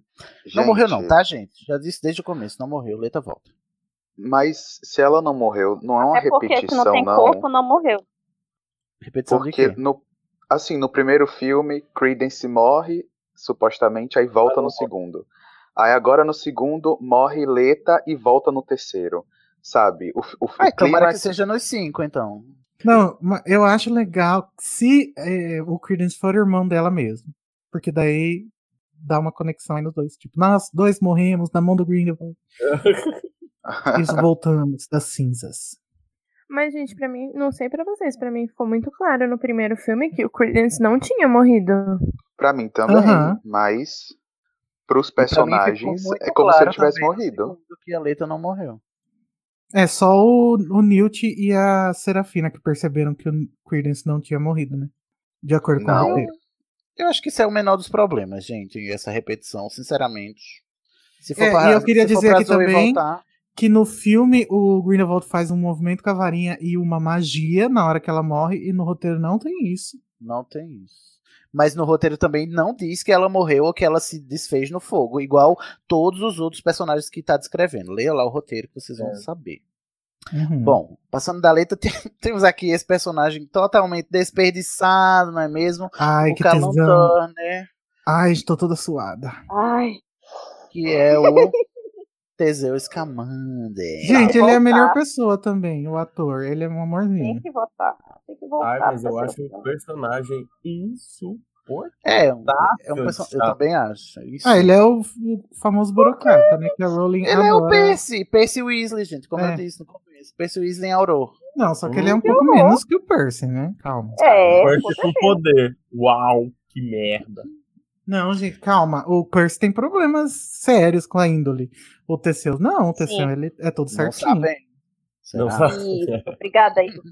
Ah, passar pano pro terceiro. Brincadeira. Aí meu pai Não, agora eu é tudo acho- passar pano. Não, não pode agora. Tudo é cancelar também. Eu não posso É. criticar que eu tô cancelando. Ai, não posso Ah, não me gostar. cancela logo, então. Cancelado, cancelated. bem, senhor, o É. seu pedido foi ouvido. Eu vou encaminhar pra central. Central tá? Gay de cancelamento aqui já mandou o memorando. O Ô Ingo, pra- chama aqui o próximo ator aqui que fez o Yusuf Kama. É, na pauta tá escrito errado, mas o nome dele é William Nadilan. Ok, o- gente. O que falar ele do é Kama, né? francês, o ator. Decepção. Pra mim, completamente define. dispensável. Puta Também do tantas Yates. expectativas. Porque tem uma cena que foi gravada também, que ninguém sabe do que se trata, dele no começo do filme pra introduzir o personagem de uma maneira mais interessante. Que envolvia ele e a Rosier. Eita, olha. Sério? Eu não Rosier, que é a acólita, né? A acólita do Grindelwald. É. Fala lá com a Kine na Falando em caçada. acólito também, o termo que não foi falado uma vez no filme. Só sabe nós que... Exatamente, só tem no teu roteiro, exatamente. Olha só, o Ingo, o, o Kama já tá confirmado no, no, no esquema aí do terceiro filme, vamos voltar, ele vai voltar? Não, Porque ele não tem tá um, ele confirmado, tem, não. ele tem aí um, um voto perpétuo aí pra cumprir, não tem? É, só que se o Credence não for a criança lá, então ele não tem que cumprir, porque a criança já foi pro Beleléu, né? Mas se a é, criança já foi pro é Beleléu, ele já estaria morto, não é mesmo? Não, porque ele só fez isso depois da criança pro Beleléu. Não. Tem duas crianças, né, nesse navio. Eu Uma tenho é o. Essa outra criança não morreu afogada coisa nenhuma e ela ainda vai voltar. Eu aposto. Aham, eu acho que ela é o Credence, inclusive. Não, vai ter outra, além do Credence. O Corvus vai aparecer. Ah, tá, mas aqui eu quero que ele Até seja o porque Corvus. tem, tem que ter Não. o Corvus Lestrange, porque O senão Credence- como é que vai continuar a linhagem da família Lestrange? Exatamente. Nós temos Rodolfo lá na frente, não é mesmo? Então, Nossa, eu não tinha pensado é nisso. Tem que vai voltar o Corvus ainda, vocês vão ver. Não, o Corvus é outra pessoa. vai ser um Ah. personagem novo que vai aparecer. Bom, temos o Bronte Jodorowsky. Eu adoro esse nome porque ele parece nome de mentira, assim, um nome que a gente inventa pra brincar de ator. Bronte Jodorowsky, que é o Nicolau Flamel, gente, nosso queridinho. Ai, tão fofinho o Flamel, eu amo. Ah, Eu queria também. ver Gostei dele, só não gostei da maquiagem. Achei muito Ah, eu amei. Amei a cara Eu amei. falsificada. Ai, Muito não gostei obviamente também não. Nossa, vocês estão falando Mas de um velho ele- de ele 600 anos na frente da minha salada. Não, mas ele, o ator ele é muito bom, ele é bacana. Gostei dele também. Ai, gente, ele dando pulinho enquanto anda é tudo pra mim. É muito Meu bom, Deus. gente. É muito bom ele lá do- da casa dele pra ir no cemitério pra ensinar um feitiço re- é, finito. Um bando de marmanjos. Tem um bando de marmanjos não conhece um finite, viado. Pelo amor de Deus. Tinha que vir o, o, filo- o filósofo alquimista. Ai, por favor. Que Temos a Carmen Erhoga. É a Serafina Pickery, né? Mal aproveitada novamente. Temos duas Mais vezes uma aqui. vez. Próximo, próximo filme vai ser Strike 3 fora. Por favor, aproveita essa personagem bem, gente. A, a atriz é tão boa. A personagem prometia tanto. né? O personagem prometia tudo, tudo, Sim. tudo. E aí Tava também pode ser vítima do Yates também, porque teoricamente era pra ela lutar contra o Grindelwald no começo, né? Pois é, o Lego tá aí que não nos deixa mentir, não é mesmo? O jogo do Lego. Gente, o nome desse ator aqui, o nome do Grimson é Igvar Sigurdsson. É isso mesmo, o Grimson. Grimson que ele tem só uma participaçãozinha lá, né? Enfrenta o Newt. Só que eu, eu acho interessante esse personagem, porque é, dá a entender lá na primeira cena, quando ele tá no ministério, que o Newt tá sendo convidado, não é mesmo, a ser Auror. E aí eles dizem, não, então, se o Newt não vai, vai o Grimson. E eles têm uma rixa, né? O, o Newt e o, o Grimson. Eu Essa queria é descobrir que rixa é essa. Eu quero muito saber qual é a rixa entre. Porque eles são caçadores, né? São animais fantásticos. E eu acho que ele. O Grimms é da escola dos. Do, né? do- das trevas dos animais fantásticos. E o Newton é da escola da- do. Né? Do Mas lado do eu acho que a diferença, vocês- a qualidade é que o Newt cuida, né? Então, Ai, temos o Kevin Durtrick, que é o Abenarth, né? Que tem a linguinha. Ai, bonitinho, ele é crush também. E ele se disfarça de velhinha, né? Eu acho fofinho. Ele Temos- se disfarça não apenas de velhinha, mas de velhinha da família da Leta. Alguma Ah. velha Lestrange. Bastante. Gente, como é o nome dessa atriz? Popcorn, é? É a Wanda Rosier. A- Ela também não é nomeada no filme, não. Não é mais uma personagem sem nome, que a gente só É. sabe por causa da produção. É a, é a acólita lá que, que pega a Queen na sarjeta. Temos a é Victoria. Yates, que é a Bunty. Eu acho a Bunty engraçadinha. Eu achei legal a Eu adição gostei dela. dela. Gostei. Eu gostei dela. Ela porque toda babada. Sedenta, gente, a velha do Páginas da Vida. Ela eu. A Doida prova. pra dar os pega no News. E pra terminar esse elenco, gente, temos Fiona Scott como Minerva McGonagall. Podem brigar. Então. A gente pode ah, começar a polêmica agora? Eu acho plausível. Tá certo. Tá Quem, certo. quem acha que tá errado, tá errado. Tá certo onde? Tá certo onde? Oxe. Mas, gente, não Oi, tem Igor. lógica. Tem todo um texto lá, né? No Animax. Então, quer deixa, deixa, deixa eu. Ei, deixa eu falar. É, eu li o texto que foi publicado no Animados, fazendo um cálculo dali, do não sei da onde, não sei o que lá, pra justificar que não tá certo a Minerva no crime de Grindelwald. Não me convenceu, desculpa, quem escreveu. Sei mim que- continua sendo retcon, mas, porém, contudo, entretanto, Eu não acho retcon, eu acho fanservice. Eu acho É, fanservice. a É fanservice. atuação da, dessa atriz como Minerva foi tão foi tão perfeita. Ela é tão perfeita como Minerva que acabou que eu gostei da presença dela. Então, o fato Pra da Minerva, boa. pra mim, é assim: vamos aproveitar a brecha na lei. Temos uma brecha na lei, podemos fazer um fanservice com essa brecha, fazemos esse fanservice na brecha. Ok, tá, é, é isso. É tudo. Gente, é o seguinte. Se a gente levar em consideração todo o canon que existe, tirando uma fala dela numa entrevista, tudo que tem da Minerva dá a, existe uma brecha para que ela pu- pudesse ser mais nova do que a gente imaginava. Então não, não é Mais velha. porque é mais velha. Então não é retcon porque se tem essa, esse espaço é porque ela tá utilizando esse espaço agora. E eu, eu acho que assim, eu abro mão, né, da acurácia cronológica em prol dessa história ser bem contada. Mas você não precisa abrir mão porque é Sim, acurado. é. Então pronto. Ai, ai, Igor. Qual é o nome do, do texto, Igor?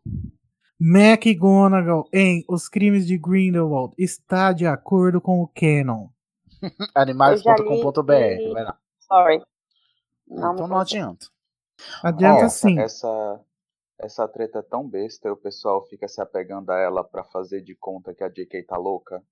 Uhum. Ai, lacrou, Vitor! Putz, me Amém. A, a- como é? A central grey de cancelamentos, direto do seu setor de lacração, vem por, por meio desta declarar que lacraste. Bom, nesse meio tempo teve várias polêmicas, a gente não vai falar delas porque a gente já, tá- já falou muito. Mas tem a, a polêmica do Grindelwald, né? Foi quando a Warner disse: não, a gente vai querer o Johnny Depp mesmo. Aí a Rowling chegou na internet e disse: não, eu, eu, eu assino embaixo o Depp, ele é top. Aí a gente ficou decepcionado com a Rowling por causa disso. E agora a gente vai ter que aturar Johnny Depp por quatro filmes. Sobre isso, eu queria dizer que, seja o Johnny Depp é, inocente ou não, eu acho que ele é um péssimo ator. Eu acho que envolver essa franquia nessa polêmica foi uma péssima estratégia. Não adianta, gente, pegar um ator que é super famoso. Ele não vai fazer, ele não vai gerar dinheiro se ele estiver envolvido numa polêmica dessa. No- o nome dele não vai se sobressair sobre Não, e isso. como a gente mencionou, é, é claro e evidente por causa da bilheteria que o boicote que o filme sofreu por causa do Depp deu certo, fez certo efeito, né, na bilheteria. Não, gente, Bom, eu vamos- acho que, é, falando da bilheteria, também é uma outra polêmica. Eu acho que o problema da bilheteria foi mesmo que a Warner percebeu em algum momento que esse filme não estava bom. E aí eles decidiram que eles não iam gastar dinheiro com marketing. E aí foi isso que aconteceu.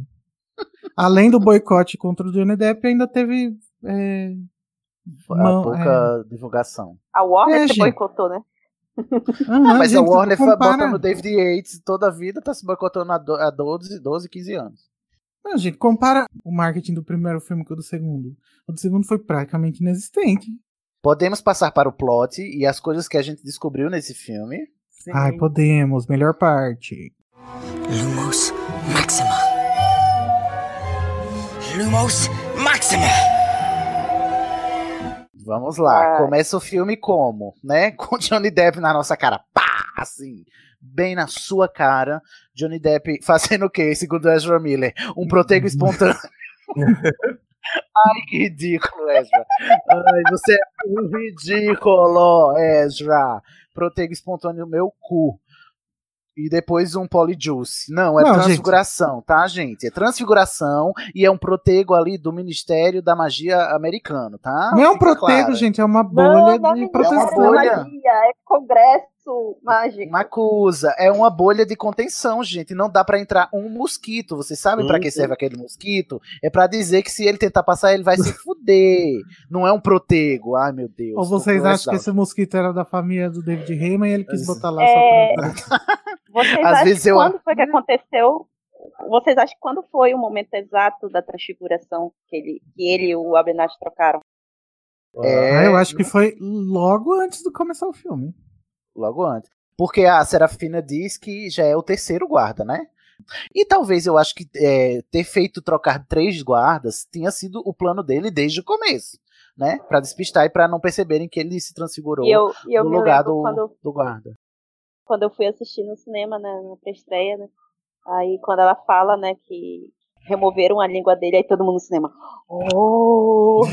foi, foi E agora, né? Foi Meu Deus, tiveram Não, que arrancar a língua dele, nossa. E também, o fato do Abernathy depois se transformar na veia Lestrange é pra justificar o porquê que ele foi escolhido pelo Grindelwald, porque ele consegue se transfigurar em outras pessoas. Transfigurar, exatamente. O o Abernathy tem essa qualidade, assim como Skill. o próprio Grindelwald, que passou o filme passado inteiro transfigurado, não é, gente? Não era Polyjuice também. Não era o Polissuco. Nunca foi. Acabou o Polissuco, só tem aquela gotinha do Newt lá quando ele entra no Ministério. Financeiro. Ô, gente, acabou. ó, fique, é, fique claro, ó, se não ficou claro uma coisa no filme, é porque não é essa coisa, tá? Por exemplo, se não ficou claro que é, pol, que é poção polissuco, porque não era. Não era. Exatamente. Bom, aí ele foge. Eu acho legal que os presos estão gritando o nome dele. Significa que ele fez uma palestra ali na prisão e convenceu todo mundo que ele era fera. E daí você tira, né? Do quanto que ele é Nossa. convincente. Porque os presos, quando estão saindo, ele tá todo mundo gritando: Grindelwald, Grindelwald, Grindelwald. E aí você tira aí o. A, construção do, do personagem, que é esse personagem altamente convincente, persuasivo, que consegue convencer todo mundo pra ir pro lado dele. Uhum. Eu acho fera. Eles saem né, do, do edifício, vão lá para um, um canto muito alto, um topo lá do Macusa, entrega o Abenarth, que na verdade é o Grindelwald, né? Transfigurado, entrega a varinha, na verdade não a varinha, né? Uma caixinha que era que em tese seria a varinha e um pingentinho, gente, dizendo, ó, tava com ele aqui quando ele foi apreendido, né? As posses do detento. E eles vão e voam lá com a carruagem de testralhos super fera. Eu acho fera esse conceito, carruagem de testralhos. Com um cara lá que a gente não sabe de onde é, né? Mas ele é da Europa, porque o, o Grindelwald, como é europeu, tem que cumprir com a sua sentença, né? Lá, lá no seu local de origem, que é na Nós não Europa. sabemos de onde ele é, mas ele tem um nome típico alemão, né? É, nesse meio tempo, o Não, calma lá. Abenarth, que a gente. Aqui tinha a cena da, da dona presidenta lutando com o Grindelwald. Lutando, mas não teve, Isso exatamente. que Antes, fez falta. o Grindelwald teria que se destransfigurar de Abenarth e lutar com a Serafina antes de subir pra carruagem, né? Se, se aparatar pra lá. Ele se aparata pra lá, dá o maior chabu. Ele usa o Antônio, o chupacabra mais injustiçado do mundo, bruxo. Justiça para Antônio, tô aqui com ele aqui acariciando meu Antônio, né? Muito carente, ele joga Antônio fora pela janela, consegue é, capturar. Mas ele pingente. sobrevive, gente, porque a lagartixa você pode jogar que ela não morre. Sim, e aí ele consegue fugir com o Abernath, né? Com a ajuda do, do Abernath, conseguindo recuperar o pingentinho e sua varinha, né? Que é a varinha das varinhas. Ezra não é uma varinha das varinhas, é a varinha das varinhas, tá, querido? Porque só tem uma. E tá com Grindelwald. O, o Dumbledore só vai ter ela no final dessa franquia, tá bom, querido? Uma coisa que eu acho engraçada nessa fuga é que, no começo, esse esse cara que foi buscar o Grindelwald, o Grindelwald tira a varinha dele, né? E aí, no meio da confusão, eles estão voando e ele joga o, o cara para fora da carruagem, pro mar, né? Só que antes dele jogar, ele dá a ele uma varinha. O que me dá a entender que o Grindelwald fez questão de fazer com que ele se sobrevivesse, né? para fazer uma faminha ali, né? E dizer: olha só, ele é foda mesmo. Queria, ele queria que a palavra se espalhasse, né? E o, daí você tira a, a engenhosidade do Grindelwald, que ele só mata quem ele precisa, né? E quando precisa também, né? Quando ele precisa de alguém para testemunhar os seus crimes e espalhar a palavra, né? Ele também deixa, né? Vivo. Passa seis meses, chega o nosso galã, né? O nosso protagonista. O Newt tá lá apreensivo no ministério, Aí chega a Leta, aí chega o Teseu fazendo pressão no Newt. O Newt é oferecido pelo Ministério a ser Auror, né, a capturar o, o Credence. É quando a gente descobre, em tese, né, quem não prestou atenção descobre que o Credence estava vivo, mas o, o, o, e o Newt se faz de doido, né? E aí vem o, Grim, o Grims, o Newt é, re, rejeita porque ele não tem a personalidade de Auror, porque o Auror da família é o Teseu. Ele sai do, do Ministério da Magia e se encontra com eles, gente. Com o dono da porra toda. O Jude Law. Aí, né, temos a cena do Dumbledore com. Eu amo esse diálogo do Newt com o Dumbledore. O Dumbledore dando a letra toda. A gente descobre Embora. que todo o plot do primeiro filme foi trapaça do Dumbledore. Foi o Dumbledore manipulando o Newt. Eu gosto muito desse momento. E aquela cena que foi cortada que o diálogo deles era bem maior, faz muita falta. Faz, é Inclusive é a cena que foi cortada tem o desiluminador, gente. Pelo amor de Deus, David uhum. Ai, pelo amor de Deus. Mas o que, que a gente descobre nesse Cara, diálogo? o Dumbledore ali explica todinho, todo, tudo, tudo, tudo, tudo e, e me cortam. Nossa. Descobre que o Credence é um obscuro, né? Explica, né? O Credence são obscuros e o Grindelwald tá atrás do Credence porque ele tem, é, ele quer usar Não, o Credence para ele, os planos essa cena serve para expor a motivação do Grindelwald. Ele teve uma visão que mostrava o obscuro matando seu pior inimigo, que era o Dumbledore. Uhum. E aí a, o público geral não tem acesso a essa informação. Exatamente, é triste. Só quem né? assistiu os extras do DVD. Os extras. Ou a, a versão estendida. E o Newt, ele diz assim: ah, agora você vai lá na França pegar o Credence, porque o Credence tá lá tentando achar a família dele, né? Porque ele tá atrás da família. E o Newt, eu não vou, eu não vou, e você vai, você vai, e acaba indo mesmo. O Newt, ele tem zero força de vontade para resistir ao, ao, Dumbledore, né? Embora o Newt não vá para, né? ele não vai para Paris por causa do do Credence, do né? Vale ressaltar. É, verdade. É, tem, ele tem uma motivação, mas que é quando ele volta para casa, tem aquela ceninha lá com a Bunty, com os pelúcios, né? O fanservice para vender boneco. Eu adoro também, manda mais pelúcio, que tá pouco. E aí chega quem? Chega Jacob Essa cena Queen. que foi dirigida pelo Ed Redmayne, porque o Yates estava ausente esse dia. A cena lá do Kelp? Não, a cena dos pelúcios, porque tem uma parte no, nos extras Blu-ray que o Ed Redmayne aparece assim, falando assim pro, pro câmera. Ah, eu vou fazer tal coisa, tal coisa, tal coisa, tá ok? E aí ninguém responde. Atua sozinho aí. É faz o que tu quiseres. Chega o e aí chega a parte mais dolorosa, né, do filme assim para o fandom, que é quando a gente tem a explicação meio superficial de que o, Jacob lembrava de tudo porque a poção é, do, do Frank lá, em tese, ele só, ela só apagava memórias ruins. E como tudo que ele viveu lá foi bom, né, foi legal, ele em tese não teria esquecido completamente e a Queen fez uma ajudinha lá para fazer lembrar de tudo. E eles estão, em tese, nesses seis meses, eles estão amancebados. O que é crime nos Estados Unidos, né? Crime passível de morte. É, mas a Queen's é, enfeitiça o, o Jacob. Não fica certo, né? Do que é que tipo de feitiço é esse, se é poção, se é feitiço, mas o Jacob tá lá todo emaconhado e ela leva o Jacob para Londres, sem, sem o Jacob saber. Isso fica ah, muito gente. aparente aí nessa cena que ela vai para lá, né, toda na esperança, achando que o Newt iria ajudar ela, né? Só que aí ela Sim. dá de quebra cara, né, que ela leva um, um ralho dele também. eu acho que fica meio subentendido que é um feitiço, sim, porque o Newt fala: Ah, você botou um feitiço nele. Feitiçou ele. E é. aí ele desfaz, né? O que a gente não sabe é se poção dá pra se desfazer assim com a varinha. Gente, já procuraram É. o significado da palavra do feitiço que o Newt usa? O Newt fala surgito pra desfazer o feitiço. Ah, significa levantar, não é?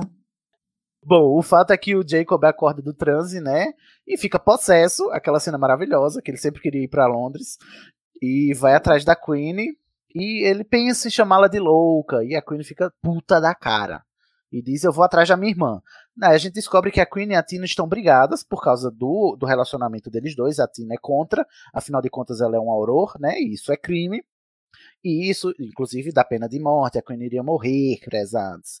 E o, o, o Newt encontra lá na mala, caído da mala da Queen, um cartão postal da Tina, dizendo que ela tá em Paris. E aí sim é que ele se motiva para ir para Paris, né? Vai juntar o útil ao agradável, que é procurar a Tina. E nisso ele descobre também que a Tina tá noiva, né? Porque a Tina desencanou por causa de um erro de imprensa marrom, dizendo que ele tinha noivado com a Leita Lestrange, sendo que quem noivou foi o Teseu Scamander. Aí a Tina ficou o quê? Chateada, está Não, namorando gente, vocês Aquiles. vejam que a Rowling não perde uma oportunidade de falar mal da imprensa. Da imprensa. Sim. Fake Eu acho news. legal que o, no- o nome do namorado da Tina é Aquiles. É um auror chamado Aquiles. Eu achei top. Sim, gente, quem faz o Aquiles no filme de Troia é o Brad Pitt. Exatamente. Ai, ai. E aí o, o Newt fica bolado, né? Assim, ele vai pra Paris num, numa chave de portal clandestina, leva o Jacob porque a Queen ficou possessa e desaparatou, o que eu acho injusto, né? Isso é uma relação muito assimétrica, né? Entre um bruxo e um trouxa. É só você ficar puto e desaparatar, o trouxa fica ali, né? Com a sua raiva. Se bem que eu faço isso às vezes, não preciso nem aparatar. E aí o, o Jacob e o Newt vão para Paris de chave de portal. Chegando em Paris, ele usa aquele feitiço todo muito louco. Não, antes o que acontece é que a gente vê a Tina, né? Investigando lá Paris. Ela chega no circo Arcanos, vê o Credence com a Sim, Nagini. melhor cena, by the way. Então, a Warner botou muito peso nesse circo na divulgação e não entregou. Não entregou. Mas o- Eu lembro dos podcasts, os episódios do Animagos, todos só falando, tipo, duas horas falando sobre o circo, o circo, o circo. Chegou na hora do filme. Ué, só, só dois minutos de sequência. Gente, mas antes do circo, eu queria falar também que todo mundo fica criticando. Ah, não tem profissão, não tem profissão no mundo bruxo. Mas olha lá aquele moço lá da chave do portal. Né? Assim. O guardião da chave do portal, né? Olha isso. Ele não é guardião, ele é o cobrador da chave do portal. Ah, eu acho maravilhoso. A Tina tá lá no, no Beco Diagonal da França, que na verdade é só uma rua da França mesmo, comum, e vê lá esse circo, vê o Credence lá, a gente conhece a Nagini, e a gente conhece, tem a explicação do que é uma Maledictus, né? O Credence fica puto da vida, solta os dragão, o circo pega fogo, o Zu foge e a Tina vai atrás, com, vai, é, sai com o Kama, né, que ela conhece ali também, porque ela saca que ele também tá atrás do Credence. Aí o que que acontece? Agora a gente tem um- um- uma cena de fumo, né? Uma boca de fumo aqui, porque o Grindelwald, ele faz uma, ele, ele tem uma visão naquele narguilé do inferno, né? Que ele tem. Eu acho aí- chique. É chique? É uma caveira, né? Maresia, Então. sente a maresia. O que eu acho interessante é que o, o, Grindelwald, ele, a gente descobre aqui nesse filme que ele é um profeta, né? Assim como a Sibila é. profetisa, o Grindelwald é profeta. Só que ele escolhe as horas de fazer profecia, né? Tipo assim, eu quero fazer uma profecia agora, eu vou aqui, puxo um beck e profetizo aqui. eu acho, né, sensacional esse, esse domínio que ele tem do dom de profetizar. Às vezes eu também faço isso. Eu não acho que é uma profecia assim per se. Eu acho que ele escolhe o que ele vai mostrar pros acólitos. Sim, mas de qualquer forma, para ele escolher, ele tem que ter acesso, né? Ao futuro, É. às visões. Então, mas eu acho que é uma invenção dele as coisas. Ah, você acha que ele não tá profetizando, ele tá projetando mesmo? Aham. Nossa, eu quero que isso. seria Ah, o ó. Eu acho que seria Não, eu acho que no caso, do, ele no é caso da. Segunda Guerra, Uhum. lá, talvez seja uma profecia mesmo. Mas essa do Credence. Não, a gente sabe que é uma profecia mesmo, porque a gente sabe que a Segunda Guerra vai acontecer, né, amigo? Não, mas talvez. É então por isso que confirma que ele faz profecia, porque ele Uhum. mostra um fato que a gente sabe que vai acontecer. É o filme confirmando que ele consegue ver o futuro através da caveira. Entendeu? Uhum. Não. Eu, eu acho que ele consegue ver o futuro através da legílimência. E aí eu acho que ele usa a caveira pra mostrar pra Como é externar o a visão dele, também? certo? Ah, Como- tá. É. E aí Não, ele, ele a pode mostrar é tanto a verdade. Aham, ele pode mostrar tanto a verdade quanto manipular através disso. Concordo, sim. Isso aí sim, ele, ele, ele só mostra o que ele quer também, né? Mas que ele é profeta, ele é. E aí ele mostra nessa primeira visão o Credence todo fodão, dizendo que ele é o único que vai poder derrotar o, o, o Dumbledore e, portanto, fazer com que o Grindelwald é, consiga é, consumar seus planos. Só que o Credence tem que vir de vontade própria, não pode vir forçado, né? E aí esse vai ser o plot do Grindelwald ao longo do filme, que é convencer o, o Credence a, a se juntar a ele de boa vontade. Eu queria voltar um pouco na parte do circo, porque tem uma cena deletada também. Porque assim, quando eu vi o filme pela primeira vez, eu fiquei meio confuso. Como assim? A Tina tá indo atrás desse cara que ela acabou de ver no circo? O quê? Do Yusuf, né? E aí tem aquela cena que, que mostra que a Tina tava indo no circo há semanas assistir o espetáculo. Sim. E aí eu acho que dá uma explicada. Tipo, é, tanto ela quanto o Kama estavam indo no circo várias vezes. E por Aham. isso que ela tava reconhecendo ele. né? É uma lástima, porque essa sequência do, do circo é bem confusa, né? Infelizmente. Bom, a Tina tá conversando com ele e eles chegam à conclusão de que. Só que o, o- a gente não sabe do plano do Yusuf, que é matar o Credence, né? Porque ele acha que o Credence é o, o Corvus Lestrange, que a gente vai descobrir lá no final, naquele grande. Naquela grande cena expositiva, né? Lá no final. Ela acha que é. A Tina ainda acha que eles estão querendo resgatar. Ele tá querendo resgatar o Credence, né? E aí o, o que o Yuzo faz é aprisionar a Tina lá no esgoto, né? No esgoto onde ele contraiu uma, um parasita. O Newt chega na França, faz aquele feitiço muito louco, usa os Nifflers, os pelúcios pra caçar os brilhinhos, tudo. Ele descobre que tem um Zuu à solta, que é um gatinho muito fofinho, mas muito selvagem. Eu amo o Zuu. Também. Queria um apaixonado. funko do Zuu. Tem? Será? É azul. É fêmea? É, ele fala lá que, na, na- naquele que, que quando eles estão lá na, na casa do, do Famel, aí o Newt vai falar com a Tina, aí ele começa a falar sobre Azovu, ah, porque ela nasceu pra correr, aí ele trata pelo feminino. Que lendinha! O Newt descobre, ele pega a pena, é muito confuso assim, mas a pena do, do Yusuf, que tava no chapéu, ele consegue rastrear e saber onde o Yusuf tava. É que eu achei, achei legal porque é um feitiço que eu já tinha visto comentar em algum lugar. Que é tipo, se tem uma parte quebrada, é tipo como se fosse um reparo. Sabe quando o Harry tá pisando no negocinho? É, que falta o último pinguelinho do lustre? Eu achei que fosse tipo isso. Eu acho que lançou um reparo e a pena foi voltando. E não parou até encaixar no chapéu do Yusuf. Acho que eles só foram seguindo a pena. Entendeu?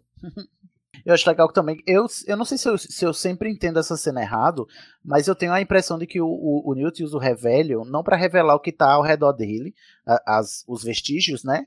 Mas ele usa o Revelio para fazer com que o Jacob enxergue também. Né? Porque o Jacob é trouxa, né? Sim, eu Talvez ele sempre não tive essa estivesse impressão. enxergando. Eu tenho essa impressão. Eu, eu não sei, às vezes eu fico confuso se é isso mesmo o que tá acontecendo, mas se for isso, eu acho legal. Se não for, bola pra frente, tem outros troféus. Não, eu acho que o, pelo roteiro dá meio que a entender que ele solta um pó dourado que como se fosse é, impressão digital, sabe?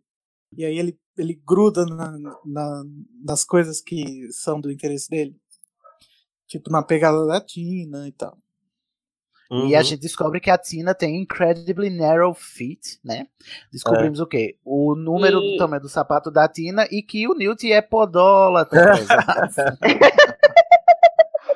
Ei, não, e, e eu achei, assim, muito engraçadinho a facilidade com que o, o Pelúcio achou a- as pegadas dela. Né? É, porque Ou seja, brilha, né? aconteceu. Como é que É ele ele gosta de consegue, brilho. né? Ele gosta de brilho. Ele vai atrás. Tá, mas todas a- as passos ali estavam brilhando. O- a- enquanto isso, a Queen foi lá no Ministério da Magia francês procurar a Tina, só que a Tina não tava lá, ela fica toda patralhada, aí fica nervosa, não, não consegue entrar. E aí a Essa gente vê cena o, é incrível. né? A gente vê o Abernathy Ela falando e com a a mulher que- Wanda. que- é, I'm working on a case, daí ela aponta assim pra mala. Engra- Foi muito engraçado. E na É dublagem bom. eles, eles deram eles deram uma volta nisso que ficou engraçado. Ficou legal. Enquanto isso, a gente vê o, o, o Abernathy e a Wanda entrando, né? O Abernathy disfarçado. Saindo. Saindo, né? Com um caixote que a gente vai descobrir depois, que é a árvore genealógica da dos Lestrange, né? Que estaria lá no, no cofre dos Lestrange. Aquele pop-up árvore genealógica.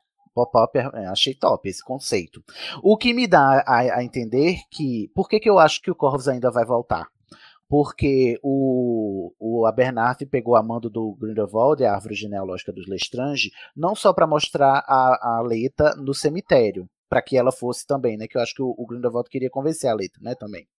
Mas também para e para convencer o Credence também, né? Para ele achar que era o Corvus. Mas também para adulterar a árvore genealógica. Eu acho que o Grindelwald adulterou, porque o roteiro dá muita ênfase no fato de que as árvores genealógicas não são adulteráveis. E aí, quando você reforça muito o negócio, às vezes, né, é pro, pro vilão fazer o contrário. E aí eu acho que essa árvore aí foi adulterada para os propósitos. Aí eu acho que o Hogwarts ainda é volta. o lugar mais seguro do mundo, por exemplo. Pois é, exatamente. Porque na árvore genealógica, quando a gente vê lá no cemitério, o, a carinha do Corvus hum, tá murcha, né? Tá morta, não é isso? O queimada e tal, o Corvus Lestrange. É, ela morre durante a história. Pois é. Então eu acho que te- eu, eu tenho essa teoria, né, no caso. Ah, interessante. Aí, né, a Queen fica toda louca, tipo, fica Jean Grey mesmo, assim, ouvindo todo mundo ao seu redor, fica atordoada porque ela tá sem o marido e sem a irmã. E ela senta na sarjeta, a Wanda chega, vamos tomar um chá, querida. Ah, queria deixar claro uma coisa aqui também. Nessa cena, as pessoas é, ficaram com a impressão de que a Queen tá tendo um ataque, né? Que ela tá ouvindo todo mundo.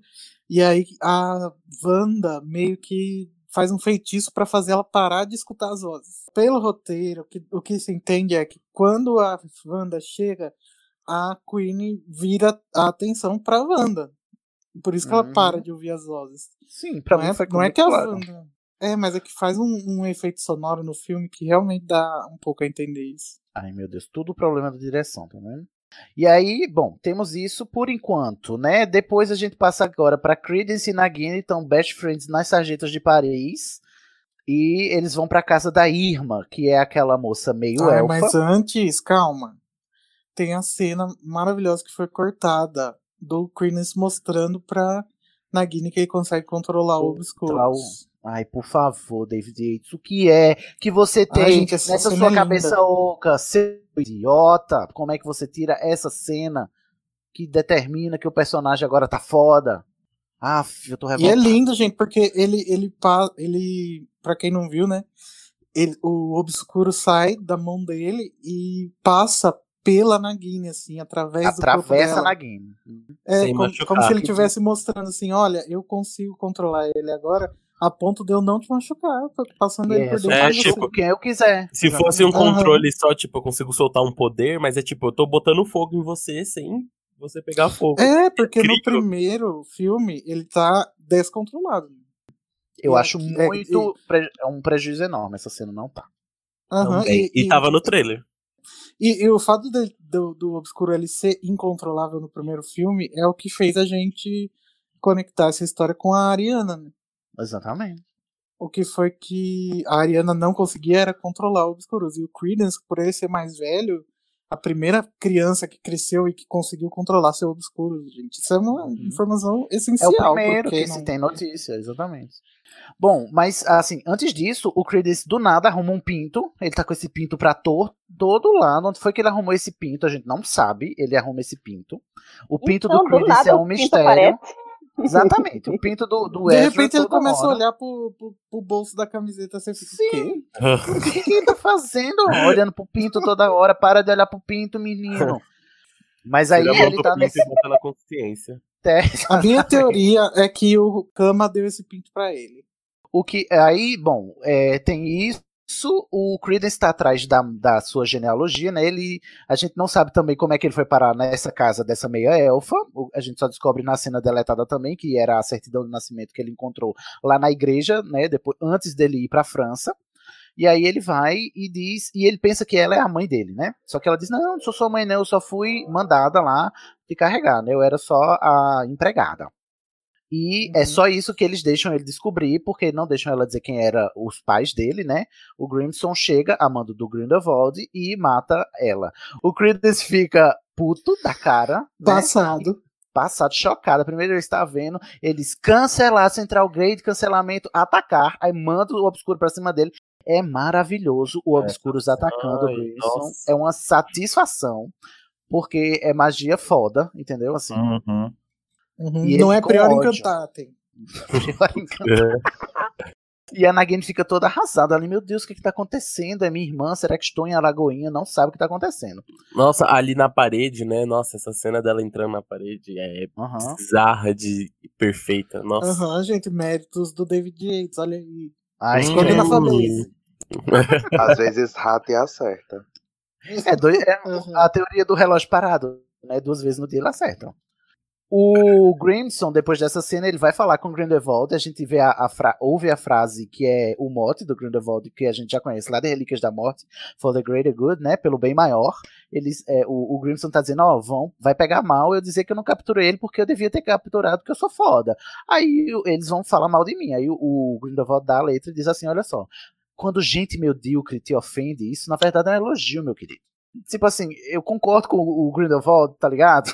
Entendeu? Só que ele é todo trouxa. É o contrário do que ele tá dizendo, mas eu concordo. Quando gente medíocre, medíocre me ofende, eu encaro como um elogio mesmo. Verdade. É um prazer Porque- vocês não gostarem de mim. Exatamente, mas o Grindelwald tá distorcendo isso, né? É, é- eu não, acho mas muito é, legal. é uma ideia é, engraçada, mas é meio preocupante você agir dessa forma, né? Porque você, se você começar a agir dessa forma, você vai começar a negligenciar que talvez você possa estar errado de alguma forma, alguma hora, né? Não, mas é, quando eu tô errado e pessoas legais e que me criticam construtivamente falam, eu ouço. Mas quando. Então, sabe? mas você- se você se focar muito nessa, nessa atitude de ah, tô me criticando significa que eu tô indo pro lado correto, daí você vai começar a. Não, mas mas, não- é por mas tem- medíocres. por favor, é, tipo, exatamente. Vem, vem Olha, um se o- homofóbico me xingar. Pois é. qualquer- Eu não vou dar nenhuma mínima. Se um homofóbico me xinga, quer dizer que, eu- tipo assim, o seu xingamento Não, é elogio mas- pra mim, entendeu? Não, gente, não, não é um podcast sobre filosofia, né? Vamos em frente. É que tem que entrar em toda a questão do que, que você considera medíocre, né? É, Medíocre. é. O que é o bem, o que é, É- o é mal. que assim, não é? É porque tá- pra, um, pra um racista, um negro é um medíocre, entendeu? Uhum. Aí. Não, é, então, mas é que assim, se, se você tá dando argumentos e fazendo uma crítica construtiva, não importa se a pessoa é medíocre ou não, você, você pode levar em consideração o que ela tá falando, né?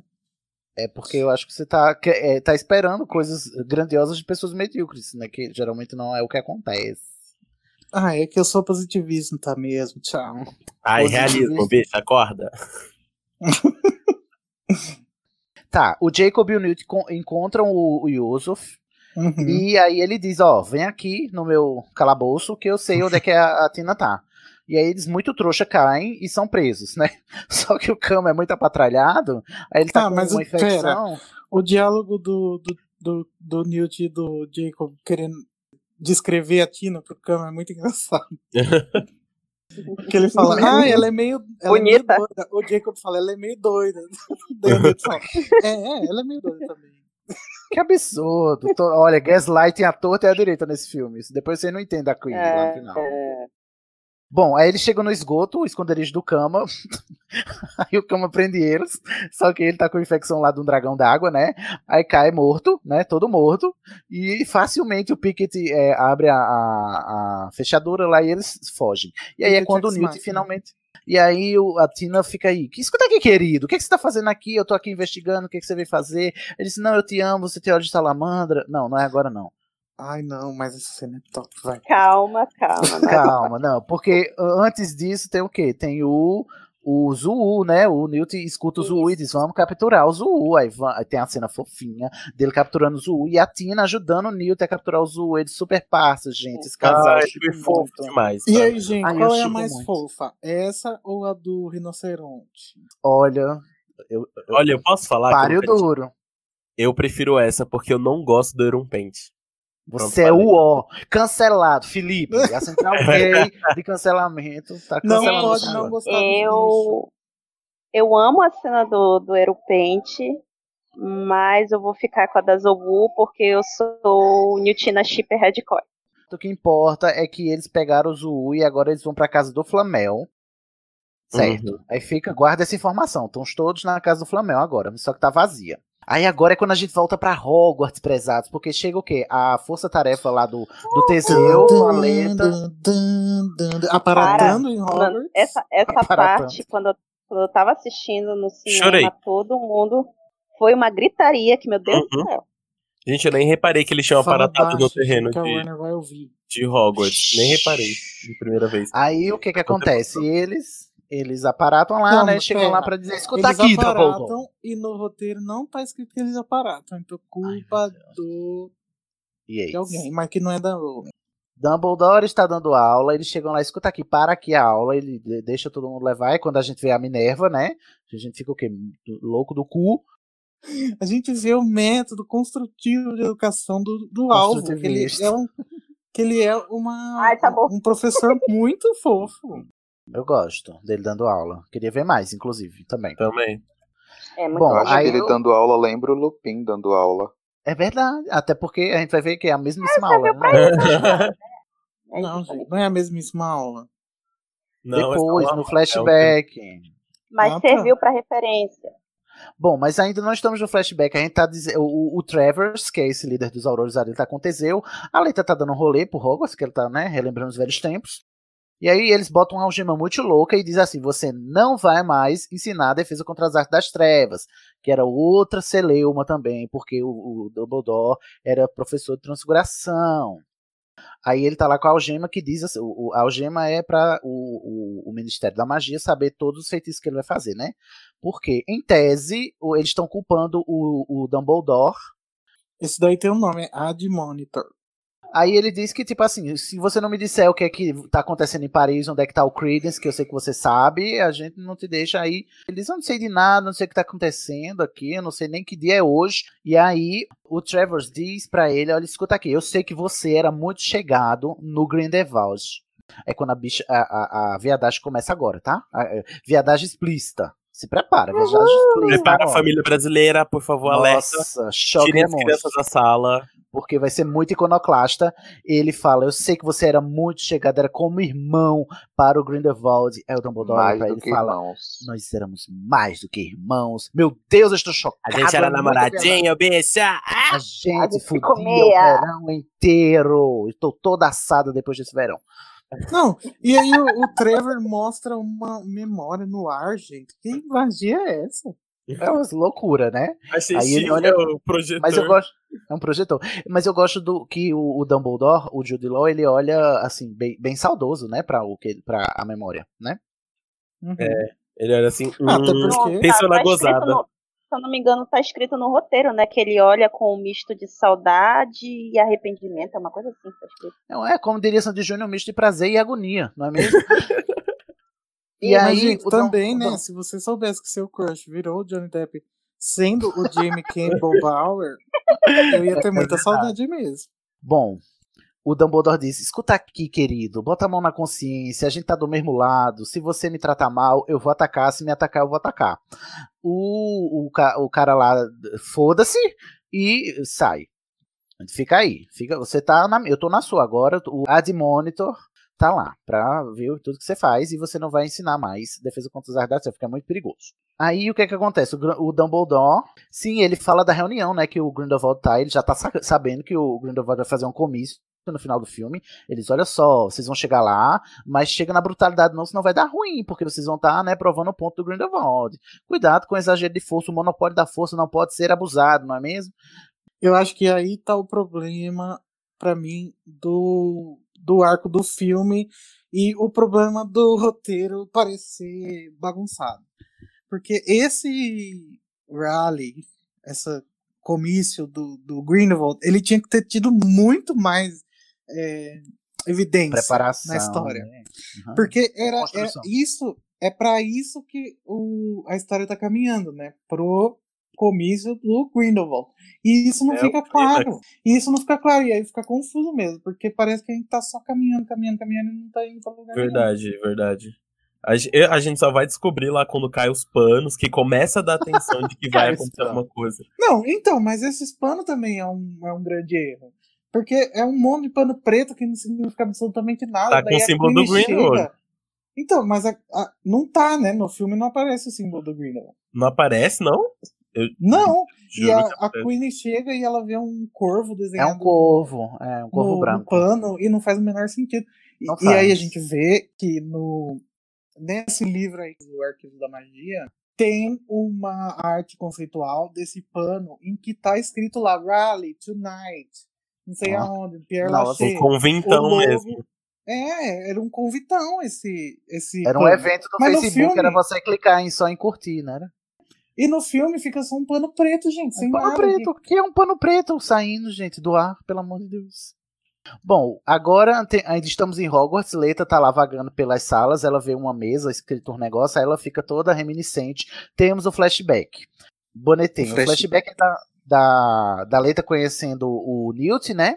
É um- uma amizade entre um Lufano e uma Não, Sonserina. eles já se conheciam. Não, ela encontrou Não. ele lá no armário. Eles Não, acabaram eles- de se conhecer lá com o passarinho machucado. Passarinho pá. machucado. Ela tá fugindo de umas bully Ai, Grifinória, diga-se de Desculpa passagem. aí.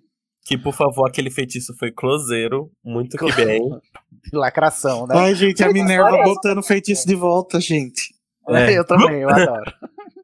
Aí ela encontra o Newt lá e diz: O que é isso? É um corvinho, é um, é um, é um pinto de corvo. E ela diz: Ah, eu sabia que corvo. É porque é Chick, né? É Raven Chick. É, e aí, sabia que corvo é a, su- a minha. O meu. O, como chama? A Brasão. logomarca, né? A logomarca da minha né? família. É o símbolo da minha família, é o corvo. Ai, que legal, né? E aí, beleza, massa, é fera. O. É o Coat of Arms. Coach of Arms. E eles ficam amigos e tem o flashback da aula do Bicho Papão alguns anos depois. A gente descobre que o Bicho Papão do Newt é uma escrivaninha e o, o Bicho Papão da Leita fica aquela tensão no ar, né? Que ela vê uns pano branco, umas coisas muito louca que é, na verdade, É, vocês acharam. Não acharam estranho o, o bicho papão do Newt? Eu acho que foi um resquício da escrita de livro infantil da Rowling. Eu amei, sabe por Aquela coisa bem óbvia, assim. Eu amei porque se o Newt tivesse nascido nos dias de hoje, ele ia ser dono de startup. Que ia poder trabalhar em cima de um pouco com notebook, entendeu? Ai, não, não ia ser, não. Não ia Ia ser, corre. podcaster. Ele ia ser vegano, podcast. ia trabalhar em coworking, né? Assim, não ia Uhum. ter sala, não ia ter prédio. É, não ia ter rotina, não ia ter nada, cada dia numa empresa diferente. E eu amo isso, eu acho tendência demais. Eu achei muito profundo, sabe? Não é qualquer coisa que você pode fazer, tipo, O pedir. Newt ia ser blogueira. Ele ia ter Eu, um eu acho, Instagram de eu bichos. acho o problema. É, Ele ia ser Luísa Luísa Mel, Mel. gente. Luísa Mel. Só que É sem um racismo, né, Luísa Mel? Por favor. Hum, uma, uma preocupação assim, sei lá, muito. É uma, praticamente uma criança, né? Já se preocupar com o que, que ele vai trabalhar. Olha de quem É porque ele devia ter. família, né? É, então, eu acho que ele devia ser pressionado na família. O Inclusive, Teseu, é o Teseu. mais velho que ele. Ai, sei lá. Vocês sabem? Porque às vezes o Teseu já tava trabalhando, né? E aí a família esperava muito que ele também O Teseu, o Teseu, se eu não me engano, ele é oito anos mais velho que ele. Então, ele já, já tá no ministério. história. A gente sabe da história do Newt que ele começou a trabalhar no ministério e achou o ó trabalho de escritório, entendeu? Pra ele era um terror mesmo, era um pesadelo. Vamos voltar aqui, gente. Do bicho papão da letra, né? A gente não sabe o que é, mas no final a gente vai descobrir que é o bebê se afogando. E eu acho a fotografia dessa cena muito legal. Que tá tudo amarelo, né? E aí a hora que ela aparece, o, o bicho papão dela fica tudo azul. E aí temos a conversa do Dumbledore com a Leita, cada um falando de si mesmo, sendo grosseiro um com o outro. E aí a gente, quando a gente fala, a gente percebe o rancor que ele ainda guarda da, da Ariana, né? Aham, falando Veja, a, a Rowling plantando pro, pro negocinho. clímax do, do, do quinto livro ser a história da Ariana, que todo mundo já sabe desde o primeiro, vai ser legal. Vai ser Quero perfeito. muito esse momento. Bom, a gente pula para a casa do Grindelwald, né? Aquela casa onde ele matou o bebê, diga-se de passagem, que é um crime. Portanto, temos crimes nos crimes de Grindelwald. Matar crianças é crime. A Wanda oferece chá pra Queen, a Queen tá lá, exausta de tomar chá. Aí chega o Grindelwald, estou aqui. Ela diz, eu sei que você é, eu sei que você fez no verão passado. Ele diz: Não, querida, venha cá, vamos conversar, bater um papo cabeça, né? Paz e amor, a vida é bela. Você não queria amar livremente? Amor livre, vamos, né? Vamos é, derrotar o patriarcado, o, culto à monogamia, né? Vamos derrubar a heteronormatividade. Você vai poder casar com seu homem aqui na, na Europa, livremente. Ela disse: Achei firmeza, achei fera. Bom, legal. E aí a Queen sai, né, com essa pulguinha atrás da orelha, o Grindelwald tendo plantado na cabeça de uma legilimenta inata, né, o, o fato dela querer ir para o lado dele. A gente volta lá para Hogwarts, Dumbledore tá sem tempo, irmão. Aí ele vai para essa sala onde tá o espelho de Orgezed e ele vê, agora sim, a putaria vai começar. A putaria, a viadagem, o, né, Ele já- a... Que agora a ditadura gaysista vai começar, porque tem gaysagem explícita aqui, porque ele vê ele e o Grindelwald jovens fazendo aquele pacto de sangue. A gente vai descobrir depois, né? Que é o pacto de E sangue. segurando as mãos uma a outra, bem Meu Deus, que viados! Eles pegam na mão do outro. Estou chocada. Eu não sei como é que Eles conseguiram passar no cinema assim, isso. E fazem uma expressão de completo êxtase, né? Ai, eu amo essa cena, porque eles fazem é a cena do revirando os olhos e a gotinha do sangue. Gente, por favor, não troquem sangues e fluidos corporais sem preservativo, tá bom, gente? Não é saudável. Né? Você vai ver que no final você vai criar um bruxo das trevas que não vai poder matar você. Então, evite. Nossa, foi a melhor analogia. J.K., Né? Você pensou em tudo. Você quer, arroba, essa DST chamada Grindelwald? Não quer, né? Então vamos usar preservativo, prezados. E aí o Dumbledore tá Gente. lá todo choroso. Eu acho que na época que saiu o filme, tinha uns youtubers de, sobre Harry Potter Ai, meu que teorizavam que essa cena, na verdade, Tá eles não estão fazendo. Exatamente. Que nessa cena eles estão fazendo o tal do homúnculo aí. É tão ridícula, é tão ridícula que eu- eu- só pode ser verdade. Não me surpreenderia. Né, exatamente, mas não faz sentido nenhum eles fazerem um homúnculo, assim, do, do ponto de vista da alquimia, do que era o conhecimento alquímico Gente, não é tradicional. possível. Dumbledore né? nunca faria isso, pelo amor de Deus. Ah, não. Isso é- Dumbledore, é tipo- ah, não, lá o com Dumbledore- 17 anos faria, sim. É. Meu, mas é, é a podridão da alquimia, é, tipo, é, é a maior. Nossa. Querido, ele queria ser fa- ele queria controlar os trouxas com magia, mas só uma magia necessária. Ele que fazia assim. Bom, o que acontece é que eu- o que eu acho interessante é que o, o espelho de José Zed, aqui a gente vê que o, o que ele vê, o que o Dumbledore vê no espelho vai mudar ao longo do tempo, né? Depois que ele derrotar o Grindelwald, lá no Câmara Secreta, ou no, na Pedra Filosofal, a gente, ou até depois, né? Eu acho que foi a Rowling até que falou, embora entrevistas não sejam cânone, o Dumbledore, em tese, no final de Relíquias, no- no- ali durante os livros, ele veria a, a- ele e sua família, né, toda saudável, toda junto e tal. Mas aqui ele tá vendo o Grindelwald porque ele ainda não teve essa mudança de, de perspectiva na vida. Eu acho isso muito interessante. Aí a gente descobre que o Kamat fez um, um voto perpétuo, o Newt faz uma cirurgia de olho aí na mão. Não façam isso em casa, crianças, a córnea é muito sensível. E aí o, o, o Kama foge, né? E eles vão atrás do Kama porque ele, ele de- repente começou a descer essa, esse pano preto, que em tese era muito óbvio para a gente, né? Que era o convite para o comício do Grindelwald. E aí vem o que? O Credence tá dando migalhas pro Pinto de novo, esse Pinto toda hora. De onde saiu esse Pinto, a gente não sabe, mas ele tá alimentando o Pinto. Aí chega o- Grindelwald e diz assim: escuta aqui, querido, quer só uma balinha aqui? Vem cá pegar essa balinha. Aí passa um bilhetinho, né, com o endereço do, do comício e diz assim: se você tá procurando sua família, você pode encontrar ela lá, né? E aí o Credence fica bolado assim, a, a Nagini fica meio cabreira, mas Bom, a gente volta pra casa do Flamel. É é só agora que a gente vai ver o Nicolau, como é grande o seu pé, Nicolau. E o Jacob tá com fome. Tem a piada gordofóbica, né? Do, do, do gordo com fome, roncando a Uhum. barriga. Ele vai lá pra cima. Aí tem a ceninha da piada lá dos, 60 dos 600 anos. Bom, o Flamel tá boladíssimo, porque a bola de cristal dele tá lá piscando toda hora. O Jacob vê, "Ei, onde é isso aqui? E aí ele diz, ah, é lá no cemitério do Lestrange. Ele diz, ah, Queen vai pra lá e tá, vou pra lá também. Aí o Jacob fala para a bola de cristal, Queen, já tô indo, viu? Fica aí, espera aí. Aí o Jacob é muito fofo, gente. Eu amo o Jacob. E aí o, o, Flamel diz, meu Deus, e agora o que, é que eu vou fazer? O Grindelwald vai fazer um comício, isso vai morrer, vai matar muita gente. Ele vai no seu Facebook, né? Ele abre um livrinho lá cheio das fotos e fica procurando pessoas que dá a impressão de que são pessoas ao redor do mundo. Ele fala com a Eulalie, que é, a gente sabe que é uma professora de Ilvermorny, que provavelmente já está confirmada que ela vai aparecer no terceiro filme, né? E a Eulalie diz, né, vai acontecer, vai lá ajudar, meu filho, porque você tá aí na flor da pele, na flor da idade, 600 anos, com carinha de 500, quem é que diz? Pelo amor de Deus, bota a mão na consciência. Se valoriza, menina. E aí o Flamengo diz, é verdade, eu vou lá ensinar o reparo para esse bando de adulto que não sabe fazer um finite.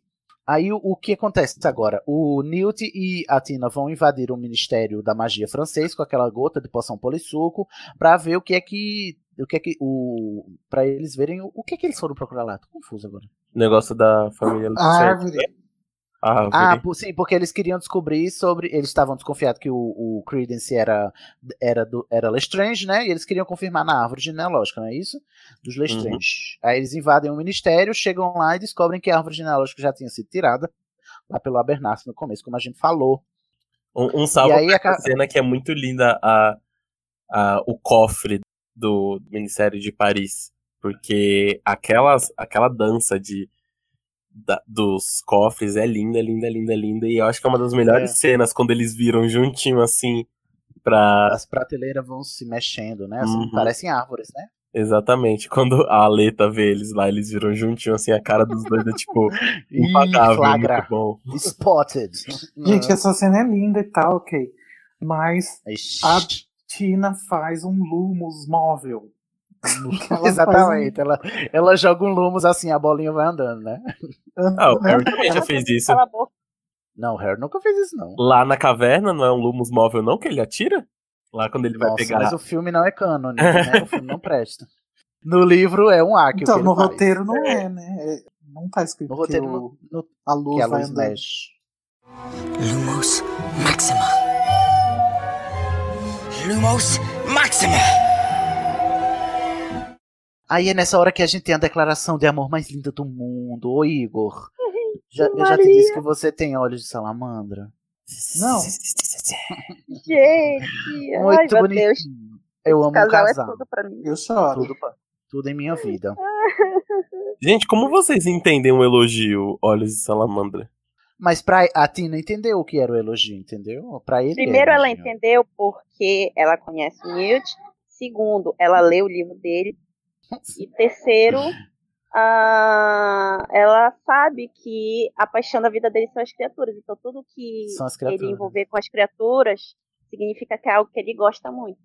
Ah, não, mas como vocês veriam se alguém falasse que tem olhos de salamandra? Tipo, qual característica? Fico pensando, eu ia estranhar muito. É o brilho dos olhos, né? É o... Aham, foi, foi o que eu pensei. No brilho do- ele tá falando do brilho dos olhos dela. E ele descreve o É. brilho dos olhos. É como se fosse fogo visto através da água, né? Como uma salamandra. Bom, aí eles estão nesse. No, no, no ministério, a Leta chega e diz: O que, que vocês estão fazendo aqui? Escuta aqui, estão mexendo nas minhas coisas, nas minhas posses. Aí chega a véia dos gatos e os gatos malditos. A Leta eh, assula um gato, os gatos se multiplicam. Aí eles fogem com o Zuu. É muito legal essa cena. Uhum, muito boa. Sim, Os e foi né? cortado uma cena Girl Power que a Tina e a Leta salvam o Newt. Ai, não acredito! Verdade. Como era essa cena? Ai, a, a Zoe Kravitz e o Ed Redmayne falaram em várias entrevistas. Tem uma hora que ele derruba a maleta, daí ele- os bichos vão pra cima dele e aí elas salvariam ele. Não sei como. Excelente. Ele foge com o Zuu. O Zuu tem essa propriedade de ser muito rápido, muito ligeiro, né? É uma das características desse animal fantástico. Eles pulam direto pro cemitério porque tem um bilhete lá dizendo, ó, a gente, a gente roubou a, a árvore genealógica, mas a gente, você pode encontrar ela em até três dias úteis no cemitério dos Lestrange. E aí eles foram pra lá de Zuu e com os gatinhos ainda ficaram sobrando, né? Os matagotes ainda ficaram sobrando no cemitério. Cena Os gatinhos bonitinhos. Chegamos lá no cemitério agora, gente. É que a putaria começa de verdade. Porque todo mundo foi pra esse mausoléu, né? Dos Lestrange. O Creedence primeiro encontra o, o Kama. Aí o Kama chega dizendo: Vou te matar. E ele, mas por quê? Porque você é meu irmão. E aí, mas a gente nem se parece. E aí ele vai contar a história da vida da família dele, né? Que a família dele foi um Lestrange raptou a, a, mãe dele, do, do pai dele, e ele fez um voto perpétuo dizendo que iria matar o herdeiro do Lestrange. Em, em, resumo, né? É isso. Aí tem esse voto perpétuo que ele tem que matar esse, esse menino. O que significa dizer, para mim, que esse menino ainda tá vivo. Porque se esse menino tivesse morto, o Kama já estaria morto, porque ele não teria cumprido com o voto perpétuo.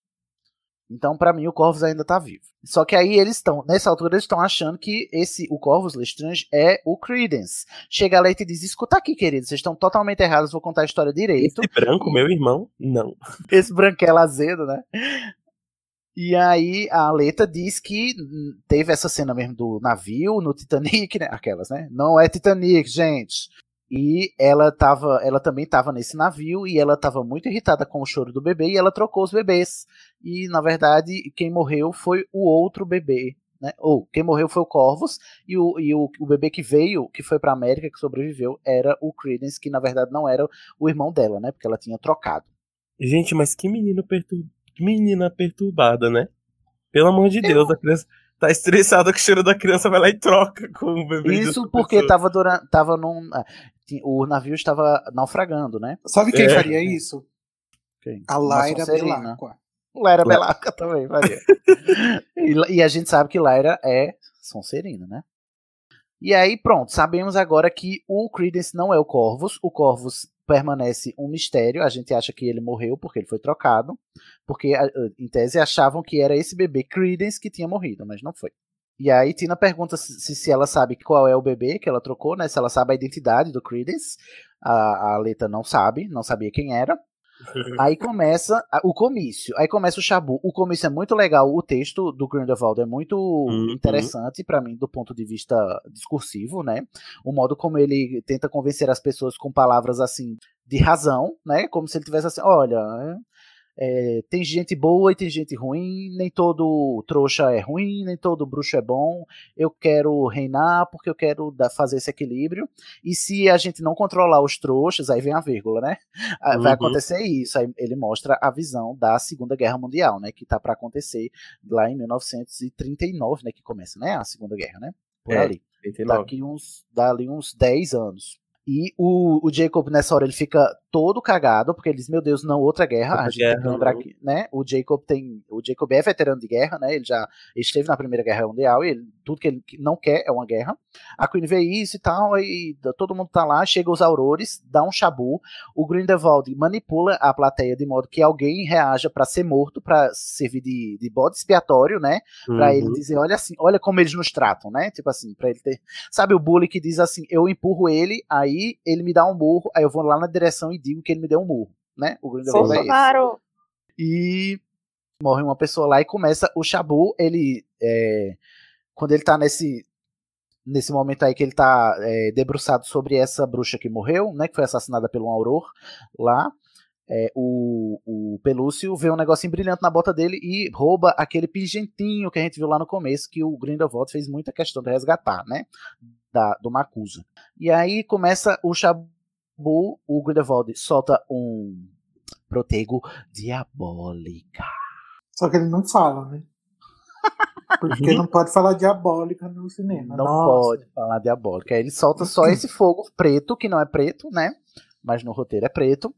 E o fogo faz um negócio muito louco que algumas pessoas passam, outras pessoas não passam. Acho interessante isso. E aí eu vou trazer minha Inclusive, agora. No, na Casa Elefante a gente vai comentar também mas já comentamos, Harry Potter, inclusive. Em Harry Potter e a Pedra Filosofal, esse Tem fogo, um já preto. aparece. É, Exatamente. do Snape, né?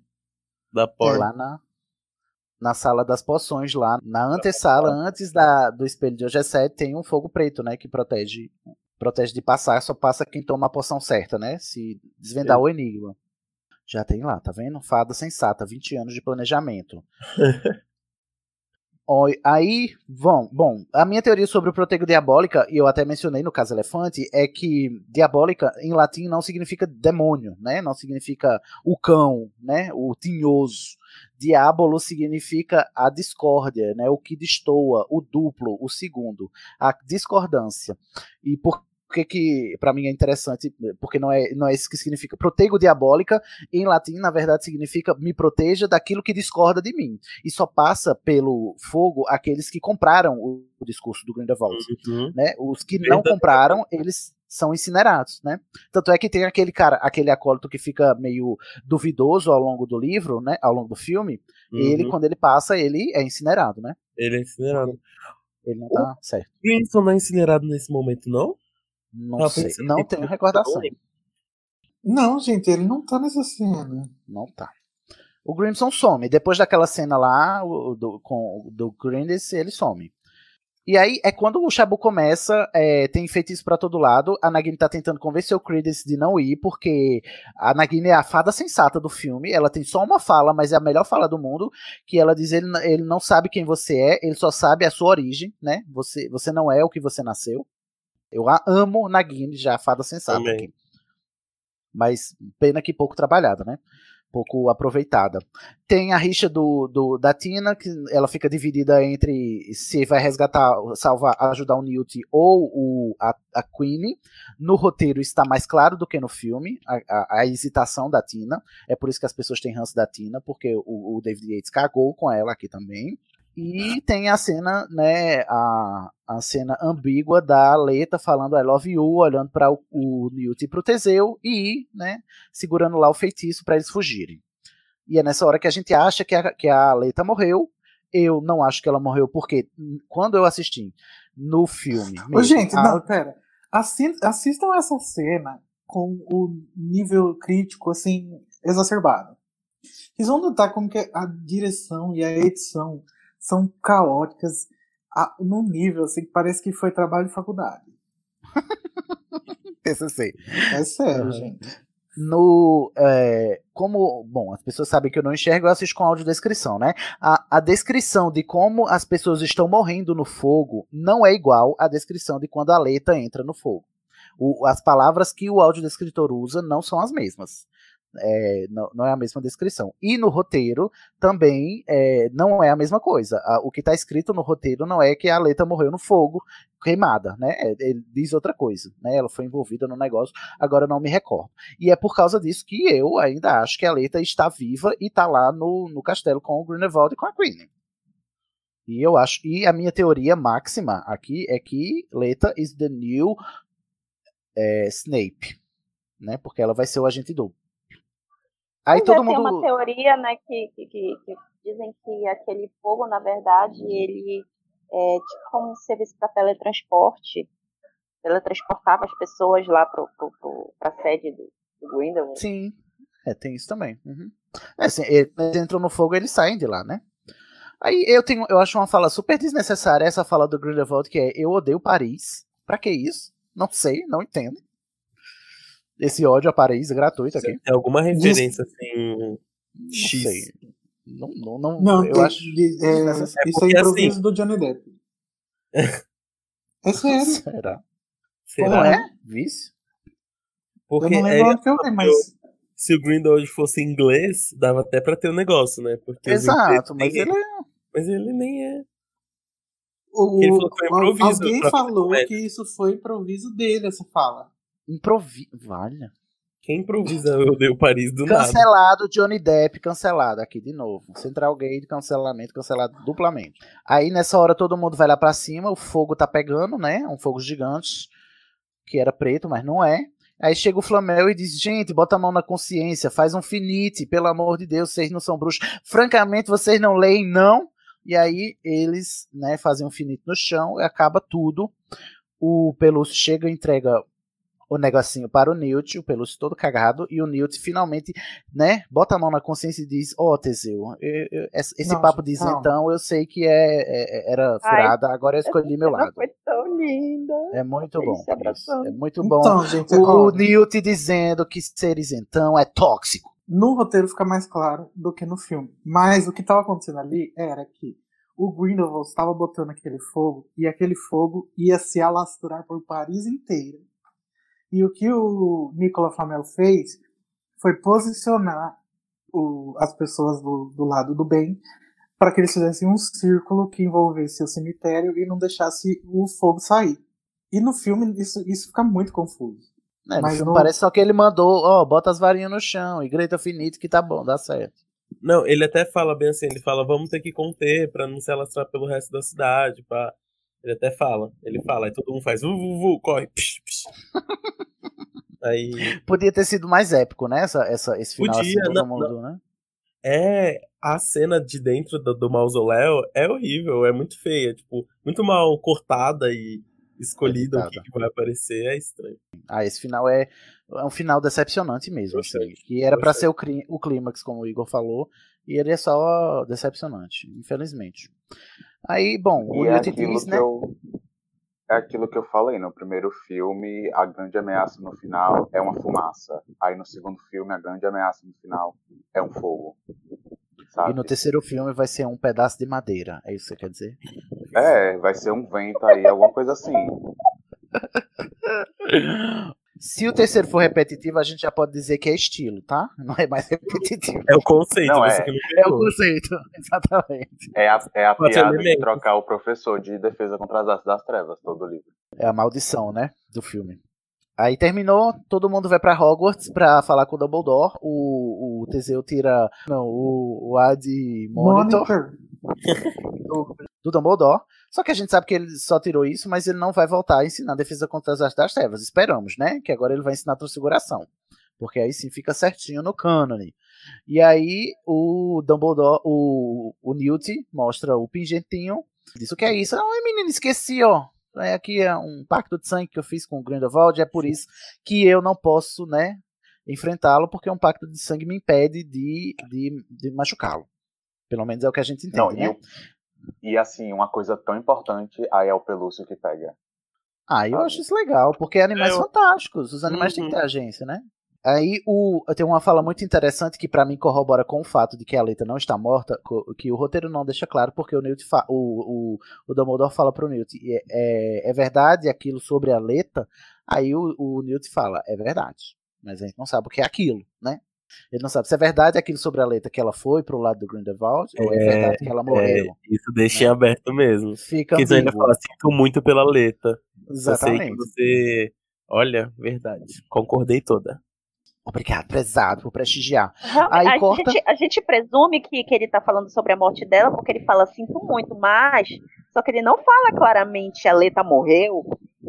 Não, ele fala assim, é verdade, Né? aquilo, é verdade da Leta, it's true about Leta. Ele não fala I'm sorry about Leta, ele fala it's true about Leta. Não, mas aí quando o Newt confirma, aí ele, aí ele fala, ah, eu sinto muito. É, então por isso que a gente ser- presume que ela morreu, né? Mas, É, mas só esse- que ele ele- não é- fala claramente. Não fala, e esse I'm sorry pode ser eu sinto muito por ela ter morrido ou eu sinto muito por ela ter ido pro Grindelwald, né? Sim. Uma É, pode ser. Por ela ter votado 17, eu sinto muito. Aí a gente, nesse, nesse pé, a gente Ah, estava satisfeitíssimo.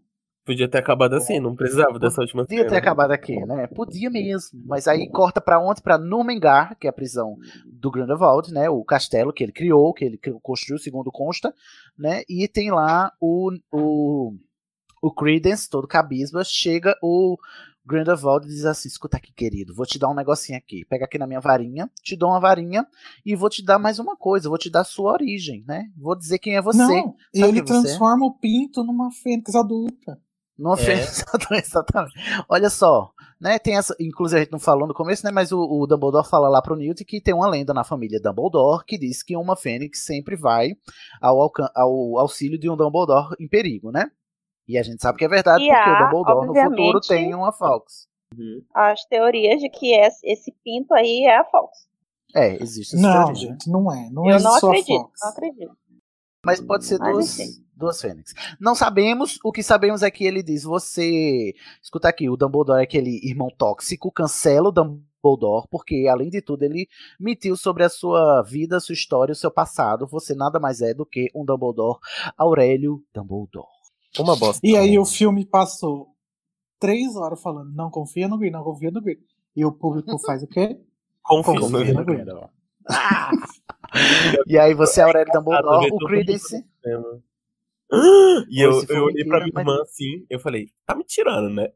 Ah, Ela é, porque olhou assim, ó. o- Então, daí esse final faz Não. as pessoas se explodir tanto que as pessoas acham que o filme é ruim por causa disso. Mas não é. É, O filme não é tão antes ruim. de, de, de, lançar esse filme, eu, fi, eu tava tão alucinada atrás de informações que eu já fui assistir o filme sabendo de tudo. Só que eu não Ai, queria Deus. Aí não tem Eu não como gostar, né, Ilu? Você não deu uma chance pra, ser, pra o filme ser gostado. Por isso que eu Não, tô, gente, mas eu, é tô eu tô tentando me segurar pro, pra mim chutar os três, né? Pra não Gente, é mentira, ir não atrás tem- dos spoilers. Não tem porquê a Rowling ter falado assim. Não acredite em nada que você acha que seja o caso no final do filme. Não tem porque ela ter falado isso se isso não for mentira.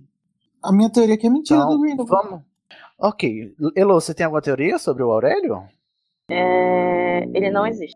Ai, gente, não, não, não, não, não. É, bagunça tudo. A, a- a mera existência dele bagunça tudo. Então não tem como. E aí, como, como. o Igor tava falando, realmente, né, a, a, própria J.K. Rowling fala, né, o tempo todo, não acredita. Ele tá manipulando, ela né, é o, o Credence. Pressupôs que ela sabe o que tá fazendo.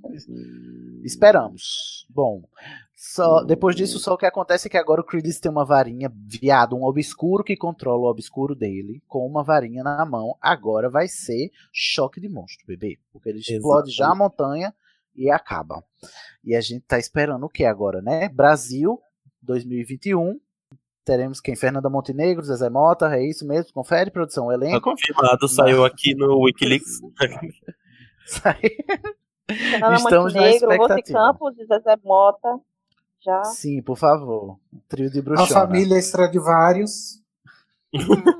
Ó, gente, só pra terminar, quero saber de vocês brevemente, por favor, brevemente, que esse episódio já tá longo, as expectativas de vocês para o terceiro filme que vai estrear em 2021. Elo, começamos por você. É, além de das explicações, né, que para tantas perguntas que o crime de Grindelwald nos deixou, né? Eu espero que venha ao- os personagens para cá pro Brasil. Eu acho que vai vir. Eu tenho quase certeza já que vai vir o Dumbledore. E eu desconfio que venha a Newt e Tina. Só. o que eu acho que vai acontecer, que vai trazer eles para cá, é o seguinte. É, eu acho que tem, o Dumbledore tem um contatinho aqui. E esse contatinho seria um bruxo É potencialmente Benedita. poderoso. Pode ser a Benedita, pode ser qualquer outro. Enfim, não sei. E o potencialmente poderoso é de destruir o pacto de sangue. E aí é, pode ser que eu acho, eu, eu desconfio que nesse filme o Grindelwald ele vai ficar mais afastado. Pode ser até que ele, ele acho que ele vai aparecer, né? Porque tem que aparecer, né? Mas aparecer bem pouco, como foi no primeiro filme.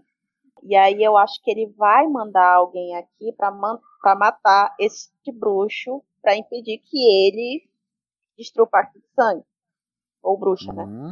E aí pode ser que essa pessoa que ele mande pra cá pra cumprir essa missão seja a Queen.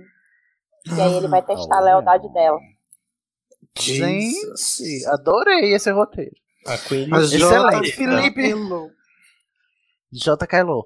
Felipe, suas teorias aí, expectativas para o filme 3. Bom, eu tenho muita expectativa de que não aconteça só no Rio de Janeiro. Vai ser muito incrível se eles forem pra Amazônia. Nossa, vai ser perfeito. Porque eu acho que nesse filme tem que ter uma grande batalha mesmo. E ao invés dele mandar alguém, ele pode mandar alguém, mas no final ele vai chegar e vai ter algum conflito entre ele e o Dumbledore, tipo, ou entre ele e o Newt, que tem que ter uma batalha, porque eu acho que é nesse filme que o Yusuf morre e, ter, e tipo, vai ter uma cena épica. Eu tô esperando mais esse filme só pra ver a cena épica do personagem que eu mais fiquei hypado nessa, no segundo, que é o Yusuf. Dele, sabe? Pois eu também. A, a rendição dele, ou tendo que matar a letra, sei lá quem ele vai ter que matar, o Corvus vai ter, Gente, vai ter que matar o Corvus. Eles vão vir atrás do Corvus Lestrange aqui no Brasil, viado. Que veio voando no mar, assim, ó. Gente, abaixa a expectativa, que eu acho que o Kama já foi. Vitor Máxima, você, querido. Olha, a minha teoria pro terceiro filme é que eles vêm pro Brasil pra curtir o carnaval. Vão engatar no São João. Por isso, acho que não tem Ai, que passar no Rio de Janeiro. Tem que vir pro Nordeste. Tem que vir pra carnaval Nordeste. São João exatamente. daqui é muito melhor. Sim. Tá? Mas, sem brincadeira, sim, sim. eu acho que eles vêm pro Brasil atrás do Corvus. E, assim, a minha maior expectativa para o terceiro filme é ver o que é que vai ter de Brasil. Mas eu já vou com as expectativas baixas, porque eu acho que não vai ter muito. Porque é o Warner, né, gente? É o é Warner, é, David Warner. Yates. Eu acho que vai ter É. umas duas, três cenas aqui e volta para Londres. Oh, que tristeza. Pior que eu também acho. Eu só tenho uma expectativa nesse filme, que é ver, nem que seja um resquício de embate entre o Grindelwald e o Dumbledore, pra eu saber o que é que significa um pacto de sangue. Assim, de verdade, É, entendeu? eu Pra eu ter essa noção lá no final, o que é que tá em jogo. Eu quero que eu quero descobrir agora para que eu para criar essa expectativa até o final, como é que eles vão, né, se, se, deba- se debater lá no, no último filme. Eu queria muito que isso acontecesse. Não sei se vai, mas é o que eu gostaria que, que acontecesse. Igor, você. Eu acho que o filme vai servir meio que como o Cálice de Fogo e a Ordem da Fênix, sabe? É agora a treta vai começar. Acho que a gente vai, vai ficar a par de algumas verdades. É o filme E eu- do meio, né? O filme do meio tem sempre esse ponto de virada, né? É, e aí a gente vai ter um pouco de. Mas eu acho que vai ficar mais claro assim para onde que tá caminhando o final. Porque eu também tenho minhas dúvidas de como que vai acontecer essa passagem de tempo, que é muito tempo e ainda não passou. Não passou tempo nenhum, né? Nenhum ano ainda. Sei lá, não eu- tenho muita expectativa não, gente. Tô meio ah, com medo. Muitas expectativas, né, irreais, como diria a Vanessa da Mata. Mas estamos aí esperando 2021 nos aguarda. Será que teremos estação 93 quartos até lá? Não sabemos. O que sabemos é que teremos casa elefante até lá sim, porque o projeto dura muito, né, Igor? Glória a Deus. Glória a Deus. Se você ainda não escutou, vai escutar Quer lá dizer, o a gente não sabe se vai durar não, gente. Depende de vocês. Vai lá no PicPay. Depende. Depende de nós. Temos projeto para falar de todos os livros na Casa Elefante, se você ainda não conhece. É, o podcast do site Animagos para analisar capítulo a capítulo a obra da J.K. Rowling, né, de Pedra Filosofal até Relíquias da Morte. O projeto é longo, né, como é um episódio por capítulo e é um capítulo por semana, dura pelo menos quatro anos. Para você ajudar isso a durar até o fim, por favor, nos ajude a manter o site no ar ajudando, sendo patrono, né, do, dos podcasts do Animagos e do site também no picpay.me barra Animagos. Você doando dois reais por mês, você está ajudando a fazer não só manter os, a infraestrutura do site animagos.com.br, que é um site de notícias confiáveis, tá? Porque o Igor e a equipe faz questão de checar a- os fatos antes de, de divulgar as informações, tá bom? Então, vocês sabem que se tiver errado, confiar. vai ter errata. Vai ter errado, Porque ninguém exatamente. é, é perfeito, né? E eh, não só isso, vocês também vão financiar né, a produção e possibilitar que aconteça o podcast Animagos, o podcast Estação 93 Quartos, que é da casa também, o Dose de Polissuco, nosso RPG, e agora o podcast A Casa Elefante, que é o nosso podcast xodozinho mais novo aí, o Caçula, para falar da obra da Rowling capítulo a capítulo, como todo fã obcecado gosta, tá bom? PicPay.me Comenta, gente, também, por favor. No- vai discutir com a gente lá. picpay.me barra animagos, dois reais por mês. Você já ajuda bastante, ok? Lacrou. Dito tudo isto, vamos dar um tchauzinho mágico agora, né? Um tchauzinho de crimes de Grindelwald. Um, dois, três e... Tchau! Avada Kedavra. Tchau! Pro, protego diabólica. O Estação 93 Quartos é um podcast colaborativo, o que significa que qualquer ouvinte pode fazer parte dele, seja com indicação de temas, produção de pautas, enviando artes gráficas, editando áudio ou debatendo em nossas redes. Nossas tarefas são divididas em clubes. Descubra que clube colaborativo combina mais com você e se inscreva no Instituto de Magia e Podcast do Estação pelo formulário. Veja a mágica acontecer nas nossas redes. Participe do grupo Alô Rumores do Estação 93 Quartos no Facebook e siga-nos no Twitter e no Instagram em estação 934. Agora vou me despedir. Até lá, mal feito, feito.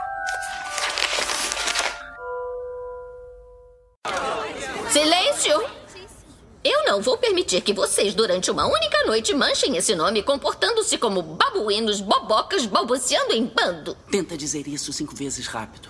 O que eu quero dizer é que o Teseu é um bom personagem que eu gosto de detestar, porque Tesão. isso é muito fútil. Aí esses gays são todos Ai, gente, vamos objetificar Ai. o homem. Não dá Branco. mais pra ter relacionamento sério com gays jovens. com que gay, só pensam não acredito. Só, só pensam em sexo. Não dá pra geração casar e ter um filho in vitro. Nossa. Não pro- dá mais pra ser o Paulo Gustavo. O problema do, do gay do século XXI. Não dá para ter relacionamento. Sim. Leia, tem altas threads no Twitter dizendo que as hienas são matriarcais, elas são ecologicamente corretas porque elas não desperdiçam os alimentos, que ela come os alimentos que estão em decomposição que os leões desperdiçam. Então, hienas só vantagens. O Rei Leão, aí, pra provar que é um filme lixo, cancelado, Rei Leão. Aí, atualizem a lista de cancelamentos, Rei Leão, cancelado. Danilo, um beijo pra você, Danilo Por Borges. excluir as hienas. Por Alô, excluir as- Central de Cancelamento. Atualize aí Simba, Mufasa e Nala. Bota os três aí na lista. Cancelamento. Mas Beijos. salva Timão e Pumba, né? Sim, eles sim, porque são um casal ecologicamente correto. E gay. E gay. E gay. Mas um casal ecologicamente correto é um casal gay, gente. Por favor. Esse episódio pode ter saído, o Lula já pode estar preso de novo, porque demorou um É. pouco, mas quando a gente gravou, ele foi acabou de ser solto. Então, ou ele agora é o presidente do Brasil, não é mesmo de novo? Também. Gente, esse Johnny Depp, que energia negativa, né? Meu Deus. Nunca vão deixar que ele esqueça isso. Nunca.